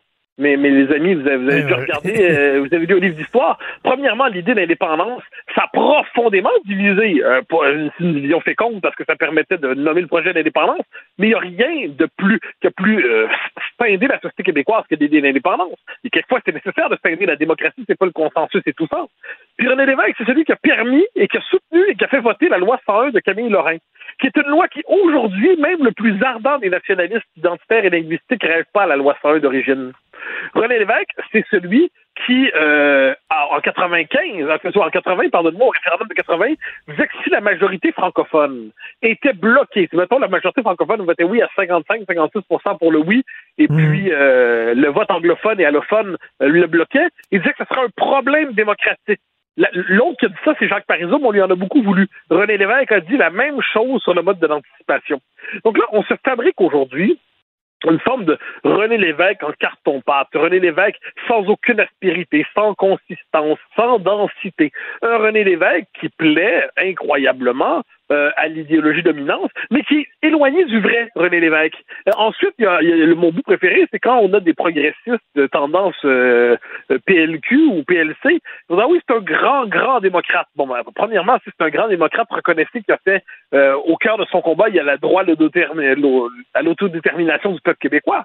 Puis ensuite, René Lévesque, sa mémoire est indissociable du combat pour l'indépendance. Donc moi, tous les farfelus qui nous parlent de René Lévesque en prononçant jamais le mot indépendance ou souveraineté, je me dis, il y a quand même des limites à réécrire l'histoire, mais on constate que non, il n'y a pas de limite à réécrire l'histoire. On peut toujours pousser plus loin cette espèce de réécriture fictive, et c'est là où on en est aujourd'hui. Euh, et- et- écoute, c'est peut-être le style de René Lévesque qui, tu sais, il pouvait avoir des mots très durs, mais la façon dont il les livrait, comme on dit, tu sais, avec son petit côté euh, haussement d'épaule, presque, il s'excusait de, de, de, de- je, sais- je sais pas, on dirait que ça enrobait la pilule et, et ce, ce- ce dont on se souvient, c'est pas tant ce qu'il a dit que son apparence à lui et la façon Ouais, dont ben, il le disait. Parizeau avait une formule assez intéressante rapportée par Pierre Duchesne dans sa biographie de Parizeau, où il dit René Lévesque, c'était un peu le Québécois tapoché. Bon, ben, il dit, moi, je devais, je devais incarner le contraire. Donc, oui, évidemment, il représentait, c'est pas pour rien que les Québécois s'identifient tant que ça à l'évêque. C'est, c'est euh, un petit bonhomme un peu, euh, comme j'allais dire au physique un peu ingrat. La formule était juste parce que c'est un séducteur infini, mais on comprend ce que je veux dire. C'est petit poil. Euh, Ça se fait surnommer petit poil, normalement, dans l'échelle de la virilité, ça ne nous conduit pas au sommet. Eh ben, petit poil, c'était quand même celui qui, euh, à part ses, ses tics de langage, là, c'est nous autres. C'est celui qui veut s'affirmer, qui hésite, qui est torturé, mais qui veut continuer, qui veut pas abandonner, qui veut pas lâcher. C'est deux formules. On n'est pas un petit peuple. On est peut-être même quelque chose comme un grand peuple. Non mais c'est- c'est quand même c'est quand même fascinant. Euh, donc cette formule porte en elle toutes les, les contradictions, les tensions du nationalisme québécois. Et c'est un et la question référendaire de 80. Je veux dire, c'est on comprend ce qui se dit sur le plan euh, sur le plan de la compréhension logique, tout est clair. Mais le projet d'indépendance doit se déployer dans des euh, dans un contexte où il doit sans cesse se justifier d'exister. Et pourtant, je pense que la mémoire de René Lévesque est une des mémoires les plus fécondes qui soit, parce qu'après la génération des fondateurs, ça c'est globalement Marcel Chaput, André d'Allemagne, Raymond Barbeau. Euh, donc Raymond Barbeau, c'est l'Alliance Laurentienne. Chaput d'Allemagne, c'est au RIN. Donc ensuite, Chaput va au Parti républicain du Québec. Il y a toute une génération de fondateurs du combat indépendantiste qu'on a oublié d'ailleurs. hein. Et euh, c'est c'est Raymond, euh, Raymond Lévesque d'ailleurs qui disait quand on fait partie de la race des pionniers, on est fait pour être oublié. Bon. Euh, Ensuite, l'évêque, quel est son rôle? C'est qu'il il représente le, ralliement d'une frange de- des élites au projet d'indépendance. Et ça nous rappelle une chose essentielle, c'est que l'histoire n'évolue pas simplement quand le peuple se révolte contre les élites, elle évolue quand une frange des élites rompt avec les élites en général pour embrasser des aspirations populaires qui ne trouvaient pas à déboucher dans le système politique. Et le génie de René Lévesque, c'est qu'il a été capable, justement, en rompant avec les élites, avec le prix à payer qui venait avec ça, de porter et d'incarner un idéal, euh, en, je dirais, en le normalisant, en l'installant dans la normalité politique. Et ça, c'est l'histoire du Parti québécois des belles années, je veux de 68 à En 95, le, le projet de Parizeau en 95, on connaît sa formule. C'est pas révolutionnaire, c'est un pays normal pour les Québécois. Mmh, L'indépendance, c'est pas de révolution, contrairement à ce que pensent les gens de Québec solidaire. C'est pour qu'on soit un pays normal. Eh bien, ça, René Lévesque a porté cette aspiration-là. Et puis, en plus, ce qui est assez drôle, c'est quand on l'écoute, aujourd'hui, on s'est inventé un René Lévesque pour qui la nation serait strictement juridique et puis purement civique, qui n'aura aucune dimension culturelle ou historique. Eh bien, intéressez-vous à la définition de René Lévesque de la nation? Relisez les premières pages d'Option Québec où il dit, moi, ça m'a toujours frappé quand j'ai lu ça la première fois. Depuis que j'ai lu ça la première fois, il raconte l'histoire du Québec sous la figure du coureur des bois puis de l'habitant et il dit tous ceux qui, ceux qui sont étrangers à cette mémoire ne sont déjà plus des nôtres. Oh là là, imaginez ce qu'on dirait aujourd'hui si quelqu'un disait quelque chose de semblable. On serait exclusif, pas gentil, pas ouvert, Oh, non. mon Dieu. Eh ben, relisez René Lévesque, vous me direz si vous jugez qu'il était ouvert selon vos critères aujourd'hui, qui relève pas de l'inclusion, mais qui relève de l'abolition de soi. Euh, La nostalgie aussi nous fait oublier peut-être les moments un peu moins glorieux. Écoute, euh, je te fais un parallèle avec la musique. Tu sais, on parle souvent du groupe Beau Dommage au Québec en disant c'était fantastique. Oui, mais on, oublie la fin de Beau Dommage. Moi, je suis allé voir les derniers spectacles de Beau Dommage à Montréal, au Saint-Denis. La salle était pratiquement vide. Les gens avaient abandonné ce groupe-là, étaient passés à autre chose. La fin de René Lévesque, elle était peu glorieuse quand même. Ben, bien sûr, mais c'est un homme brisé par l'échec. Il faut comprendre, il met toute sa vie dans le projet d'indépendance, il met toute sa vie dans un projet de libération nationale. Non seulement il échoue en 80, une défaite euh, presque humiliante à 40% mais en plus, l'année qui suit, eh ben, lui qui faisait une qui tendait la main, on va trouver une nouvelle constitution dans laquelle le Québec va trouver sa place, encore une fois humilié.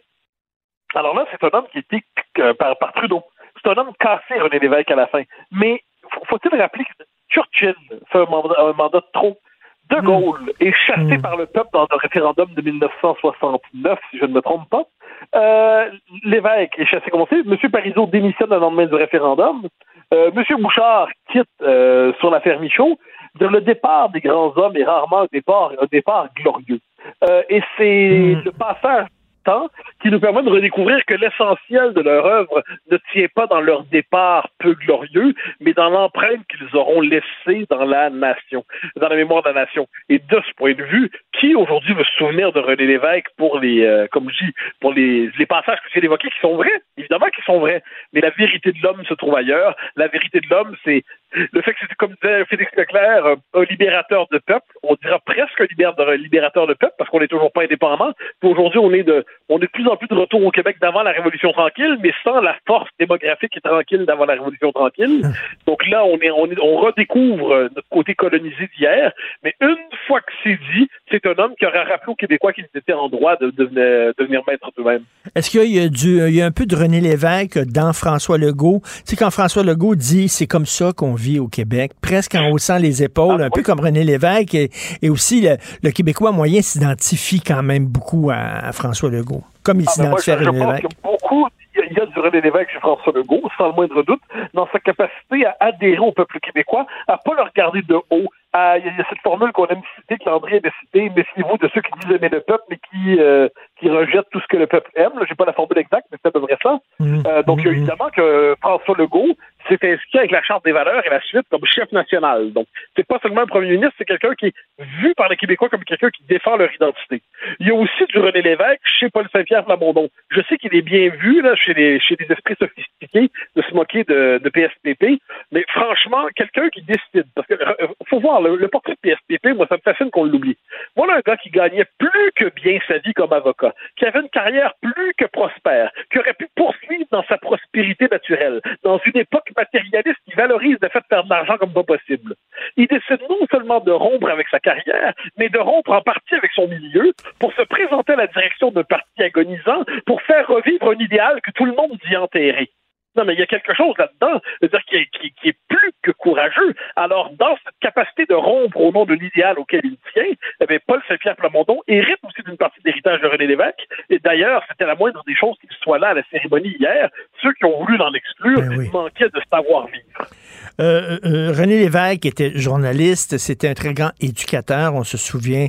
Euh, ben, en tout cas, euh, moi, je l'avais pas vu en direct, mais j'ai vu sur YouTube des extraits de son émission Point de mire où il était comme Henri Guillemin, fi- finalement, qui expliquait l'histoire aux Français. Lui, il nous expliquait l'histoire avec un tableau derrière lui. C'était très rudimentaire, mais bon, il, il manque ça un peu dans le mouvement souverainiste aujourd'hui. Quelqu'un qui reprend le bâton de pèlerin et qui explique qui explique le- le- les tenants, les aboutissants, qui, qui les gens? Ben, il y en a plusieurs qui ont essayé. hein. Euh, François Legault a fait son budget de l'an 1. Jean-Martin Haussan a fait le tour de tous les cégeps euh, du Québec, puis des universités. Puis d'ailleurs, il remplissait des salles, ne faut pas l'oublier. Monsieur Parizeau a fait ça. Mais ce qui avait la force de René Lévesque, c'est que c'était non seulement une intelligence magnifique, mais il incarnait ça. Puis c'était, appelons ça, c'était la puissance pédagogique de François, de, de Jacques Parizeau, avec la personnalité de, en un sens, de François Legault. Donc une espèce de simplicité et d'intelligence d'exception. C'est assez rare qu'on conjugue les deux. M. Parizeau, c'est une intelligence exceptionnelle, mais c'était un homme vertical. Euh, François Legault, c'est un homme concret, terre à terre, mais très intelligent, mais qui n'est pas un, qui est pas un théoricien, qui n'est pas un intellectuel. C'est une intelligence concrète. Euh, qui, a compris les Québécois, mais son job dans la vie, c'est, pas été lourd. Lui, c'est quelqu'un qui prend les choses. C'est un entrepreneur, même un entrepreneur en politique. René Lévesque savait, c'est, un profil assez unique. Mais ça, je crois que les Québécois, effectivement, quand on leur explique que la politique sont pas plus niaiseux que d'autres, puis moi, je dirais même au-delà de la politique, je pense qu'on manque chez nous d'émissions d'affaires publiques toutes simples. Tu sais, on n'a pas besoin de, de, de, de guidi, puis de flafla, puis de machin, puis de patente à gosse, où euh, il faut, je sais pas, là, qu'au milieu de l'émission, euh, je sais pas, un, un diable sorte d'une boîte, et puis à un moment donné, il y a danseur à claquette qui arrive pour rendre, pour rendre ludique ce débat sur la question nationale. là. Non, je pense que des, on a l'intelligence en elle-même est un beau spectacle pour peu qu'elle se déploie de manière non rédhibitoire. Et il y aurait de la place, je pense, au Québec pour renouer avec ce type de pédagogie. Euh, après l'époque des flaflas, on pourrait renouer avec le, le- finalement l'époque d'une- simple intelligence qui se met en scène et qui permet aux gens de mieux comprendre là où ils en sont. Et en terminant, euh, sur nos plaques d'immatriculation, euh, c'est écrit Je me souviens, mais tu as vu euh, dans quel état de délabrement est la maison euh, euh, natale de René Lévesque? Oui, bon, c'est- triste et pas surprenant. L'idée, c'est qu'ils vont, on peut espérer à partir de maintenant qu'ils la remettent en, qu'ils la reconstruisent. Le- tout le monde est au courant de, de- de l'état de délabrement. Dans un autre pays, on en fera un musée. Bon. Oui. Non, tout est toujours à refaire en ce pays incertain. oui, c'est une nation qui n'allait pas de soi. Merci On beaucoup, de Mathieu. très beaux types de livres. Ah ouais, magnifique. On se reparle demain. Bye. Bye bye. Pendant que votre attention est centrée sur cette voix qui vous parle ici, ou encore là, tout près ici, très loin là-bas, Celle de Desjardins Entreprises est centrée sur plus de 400 000 entreprises partout autour de vous. Depuis plus de 120 ans, nos équipes dédiées accompagnent les entrepreneurs d'ici à chaque étape pour qu'ils puissent rester centrés sur ce qui compte, la croissance de leur entreprise.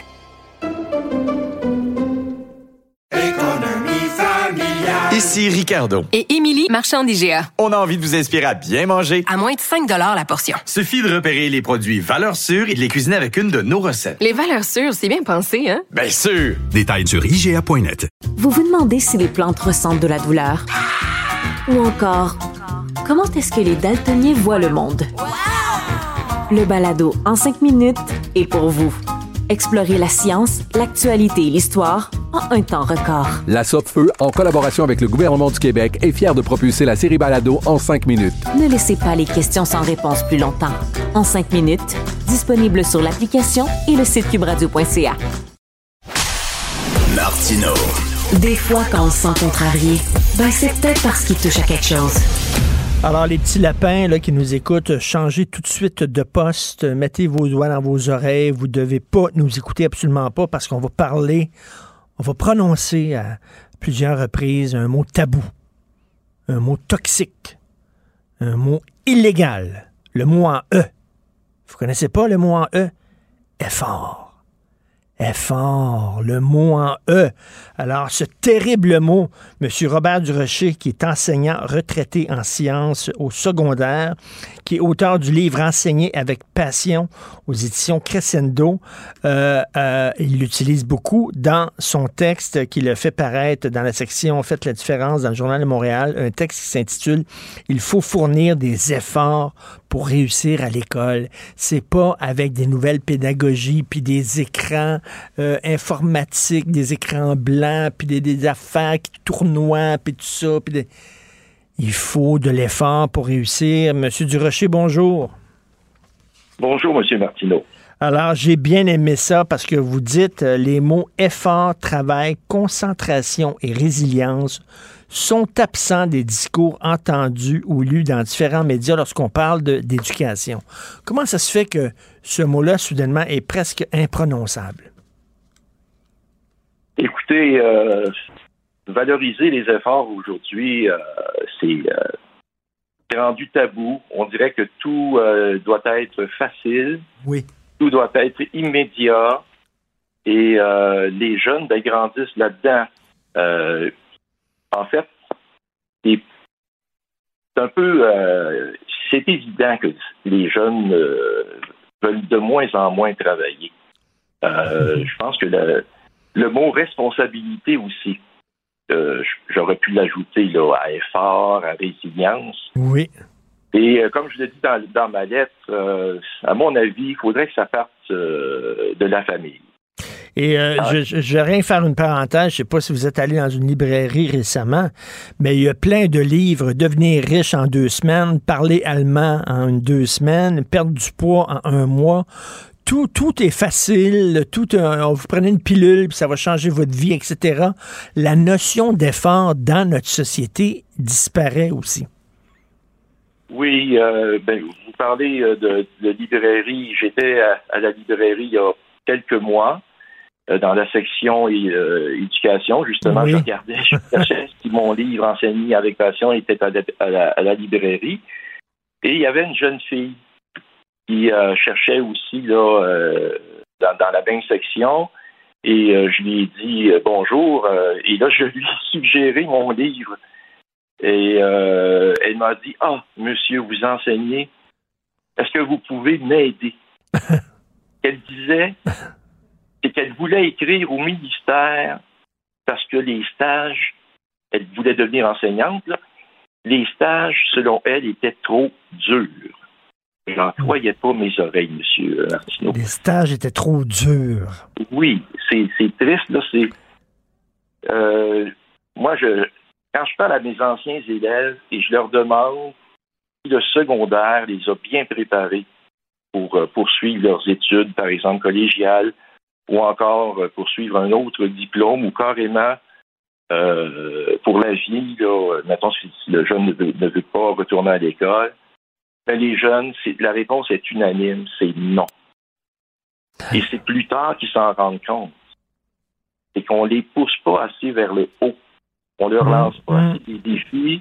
Et dès qu'ils ont de la difficulté, mais au lieu de les aider à persister, puis à trouver des solutions avec eux, euh, ben là, c'est qu'ils baissent les bras. Ben oui. Et euh, Puis on baisse la barre, on baisse la barre, on fait passer des gens qui ne devraient pas passer, on est moins exigeant. Regardez là, on transforme par exemple éléphant, bientôt ça va être, euh, si vous l'écrivez avec un F, ben ça va être accepté parce que PH c'est trop difficile. Ben non, éléphant c'est avec PH, pas avec F, bordel. C'est vrai. Vous savez, euh, il y a quelques années, moi, j'ai pris ma retraite en 2014. Euh, après 26 ans d'enseignement au, sec- au secondaire, j'ai fait aussi de la suppléance. Et il y a quelques années, euh, la direction offrait deux fois plus de récupération aux élèves. C'est quand même euh, important. Le directeur, il avait conscience que les élèves devaient travailler plus et il fallait les aider encore plus. Ben, moi, je peux vous dire que cette année-là, quand j'avais deux fois plus de récupération et je me présentais sur l'heure du midi dans mon laboratoire, il n'y avait pas d'élèves qui se présentaient. Ah non. C'est, en tout cas, il y en avait, mais très, très peu. Mais, mais- mais vous dites que tout devrait commencer dans le milieu familial et vous avez raison. D'ailleurs, je rougissais, je rougissais un peu de honte en lisant votre texte parce que euh, vous conseillez de faire des choses que je ne fais malheureusement pas avec mon fils, mais vous dites pourquoi ne pas responsabiliser les enfants dans la participation, la participation des tâches ménagères, euh, leur demander de déneiger, de laver la vaisselle, de faire des tâches, de, de, de, faire de l'effort? Exactement. Le déneigement, moi, c'est rare que je vais voir, euh, par exemple, dans mon quartier, des jeunes qui vont aider leurs parents. Moi, quand, quand j'étais jeune, euh, j'aidais mon père euh, dans le déneigement. Le lavage de vaisselle, combien d'enfants font ça à la maison? C'est certain qu'il y en a qui le font. Je pense qu'il faut débuter à la responsabilité euh, des, jeunes et ça appartient aux parents. Et aussi euh, avoir aussi un milieu plus stimulant dans les familles. La lecture, c'est tellement important. Oui. Est-ce que les parents euh, favorisent la, la- la lecture avec leurs jeunes? Est-ce qu'ils font de, de la lecture, pas juste de, de romans, mais raconter aussi des histoires, des histoires inspirantes aux jeunes? Et j'avais vu certainement dans des restaurants euh, des, des- euh, les adultes euh, qui parlent entre eux, puis on a mis les enfants devant des iPads, devant des, des- des tablettes électroniques euh, au restaurant, puis euh, non, c'est le moment justement de parler à ton enfant, là, comment ça va à l'école, etc. Tu devrais lire tel livre, c'est intéressant, on regardera un film ensemble, puis ça. Non, on, on fout les enfants devant les tablettes, comme ça, ils vont me sacrer à paix pendant mon repas. Ah, ça, c'est vrai. Ça, c'est vrai. Et euh, moi, je, je propose, en tout cas, je, je suggère euh, qu'on raconte des histoires euh, aux élèves. Si on regarde des joueurs de hockey, je prends le hockey comme exemple, ben, quand on écoute des, des, des, des joueurs en entrevue, qu'est-ce qu'ils parlent? Ben, c'est tout le travail qu'ils ont dû faire pour arriver où ils en sont. Ben, à l'école, c'est la même chose. Et euh, parfois, on entend aussi dire Ah, mais les élèves trouvent ça plate. Oui, ben plate. Quand on. Moi, j'ai déjà rencontré, euh, euh, par, euh, tout à fait par hasard, le joueur de hockey Denis Savard, Ouais. un sauveur. Et j'ai. Il était très sympathique. Et je lui parlais, et ça doit être de la fun, ça, jouer au hockey. Alors, il m'a dit Oui, jouer au hockey, c'est le fun. Mais les pratiques, c'est pas intéressant. Alors, euh, mais il, il disait, on n'a pas le choix. On n'a pas le choix, c'est ça. Et là, vous dites les tâches ménagères. Savez-vous qu'est-ce qu'ils font les enfants? En tout cas, mon enfant fait ça, puis tous les enfants font ça. OK, si je, t'aide, mettons, à vider le lave-vaisselle, qu'est-ce que je vais avoir en retour? Tu sais, que- mais tu vas avoir en retour la fierté du travail accompli, bordel. Tu vas avoir, euh, c'est ça, c'est tout ce que je te donne, la fierté du travail accompli et d'avoir colla- collaboré aux tâches ménagères. Et là, vous dites, apprendre, faut-il le rappeler, est un acte volontaire et conscient. Pour réussir, il faut fournir des efforts, il faut travailler. Monsieur Durocher, je viens de parler avec une jeune entrepreneur. Elle a parti sa business. Maintenant, elle a 750 employés. Elle a travaillé comme une folle. Elle faisait des ménages le soir. Euh, elle, donnait des cours dans des gyms pour partir son entreprise. Aujourd'hui, il y a des jeunes qui rentrent dans l'entreprise, ils veulent tout de suite être patrons. Tout de suite. Exactement. Oui, c'est vrai. Puis justement, je parlais de ça hier euh, avec un ami. Euh, Quelqu'un qui peut euh, travailler, par exemple, à un endroit, puis veut tout de suite avoir le volant. Le volant pour conduire, par, par exemple, de la, machi- de la machinerie. Il arrive là, dans le business, ils veulent tout de suite avoir les, les- les meilleures conditions de, de- de travail, ils veulent avoir les vacances, ils veulent pas travailler le soir, ils veulent pas travailler les fins de semaine. C'est un peu triste. Puis vous savez, euh, moi, quand j'ai commencé à enseigner, là, ça fait à peu près une trentaine d'années, euh, juste un exemple comme ça, là, lors- à la fin de l'année scolaire, il y avait euh, les- bon, les- la, la sortie de fin d'année. Et on offrait, euh, par exemple, aller à la ronde. Oui. C'était populaire. Alors, lorsqu'on écrivait la lettre pour informer les parents de ça, c'était une participation qui frôlait de 100 Mais au- quelques années plus tard, c'est rendu à 80% 70% Finalement, ces activités-là sont annulées. Alors, c'est vraiment triste, là, mais Mm. il y a certains jeunes qui sont à l'école, puis c'est comme s'ils veulent rien faire. Ben. Même des activités, ça ne les intéresse plus. On dirait qu'ils sont comme blasés. Hmm. Et ça, je trouve ça vraiment désolant.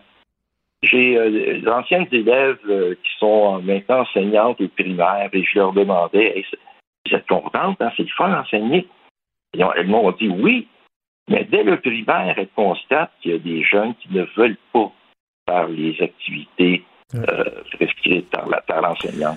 Ils, comme- pensent qu'ils vont réussir facilement. Puis de toute façon, regarde, ils vont baisser la barre, puis ils vont me faire passer, même si j'ai pas des bonnes notes. Puis euh, même si je fous rien dans la maison, mes parents vont bien me traiter, puis tout ça. Donc, une- ils ont la flemme, comme on dit. Euh, C'était euh, vraiment, j'ai j'ai- tripé en lisant votre texte. Il faut fournir des efforts pour réussir à l'école. C'est un texte qui fait du bien parce que vous parlez d'un mot euh, radioactif, le mot en E, effort. Donc, euh, Robert Durocher, merci beaucoup. On peut lire ça. Allez sur le site Internet du Journal de Montréal dans la section Faites la différence. Donc, vous pouvez lire ce livre-là. Merci, M. Durocher. Bonne journée. Ça m'a fait plaisir. Au revoir. Merci, au revoir. Ben, c'est tout le temps qu'il me reste. Alors, euh, merci à Frédéric Hull pour la recherche. Merci beaucoup, Frédéric. Florence Amoureux, Charlie Marchand, la régie, la réalisation. C'est Benoît qui prend la relève. Il y a notre rencontre à 11 h. On se reparle demain à 8 h. Passez une excellente journée. Bye bye. Cube Radio.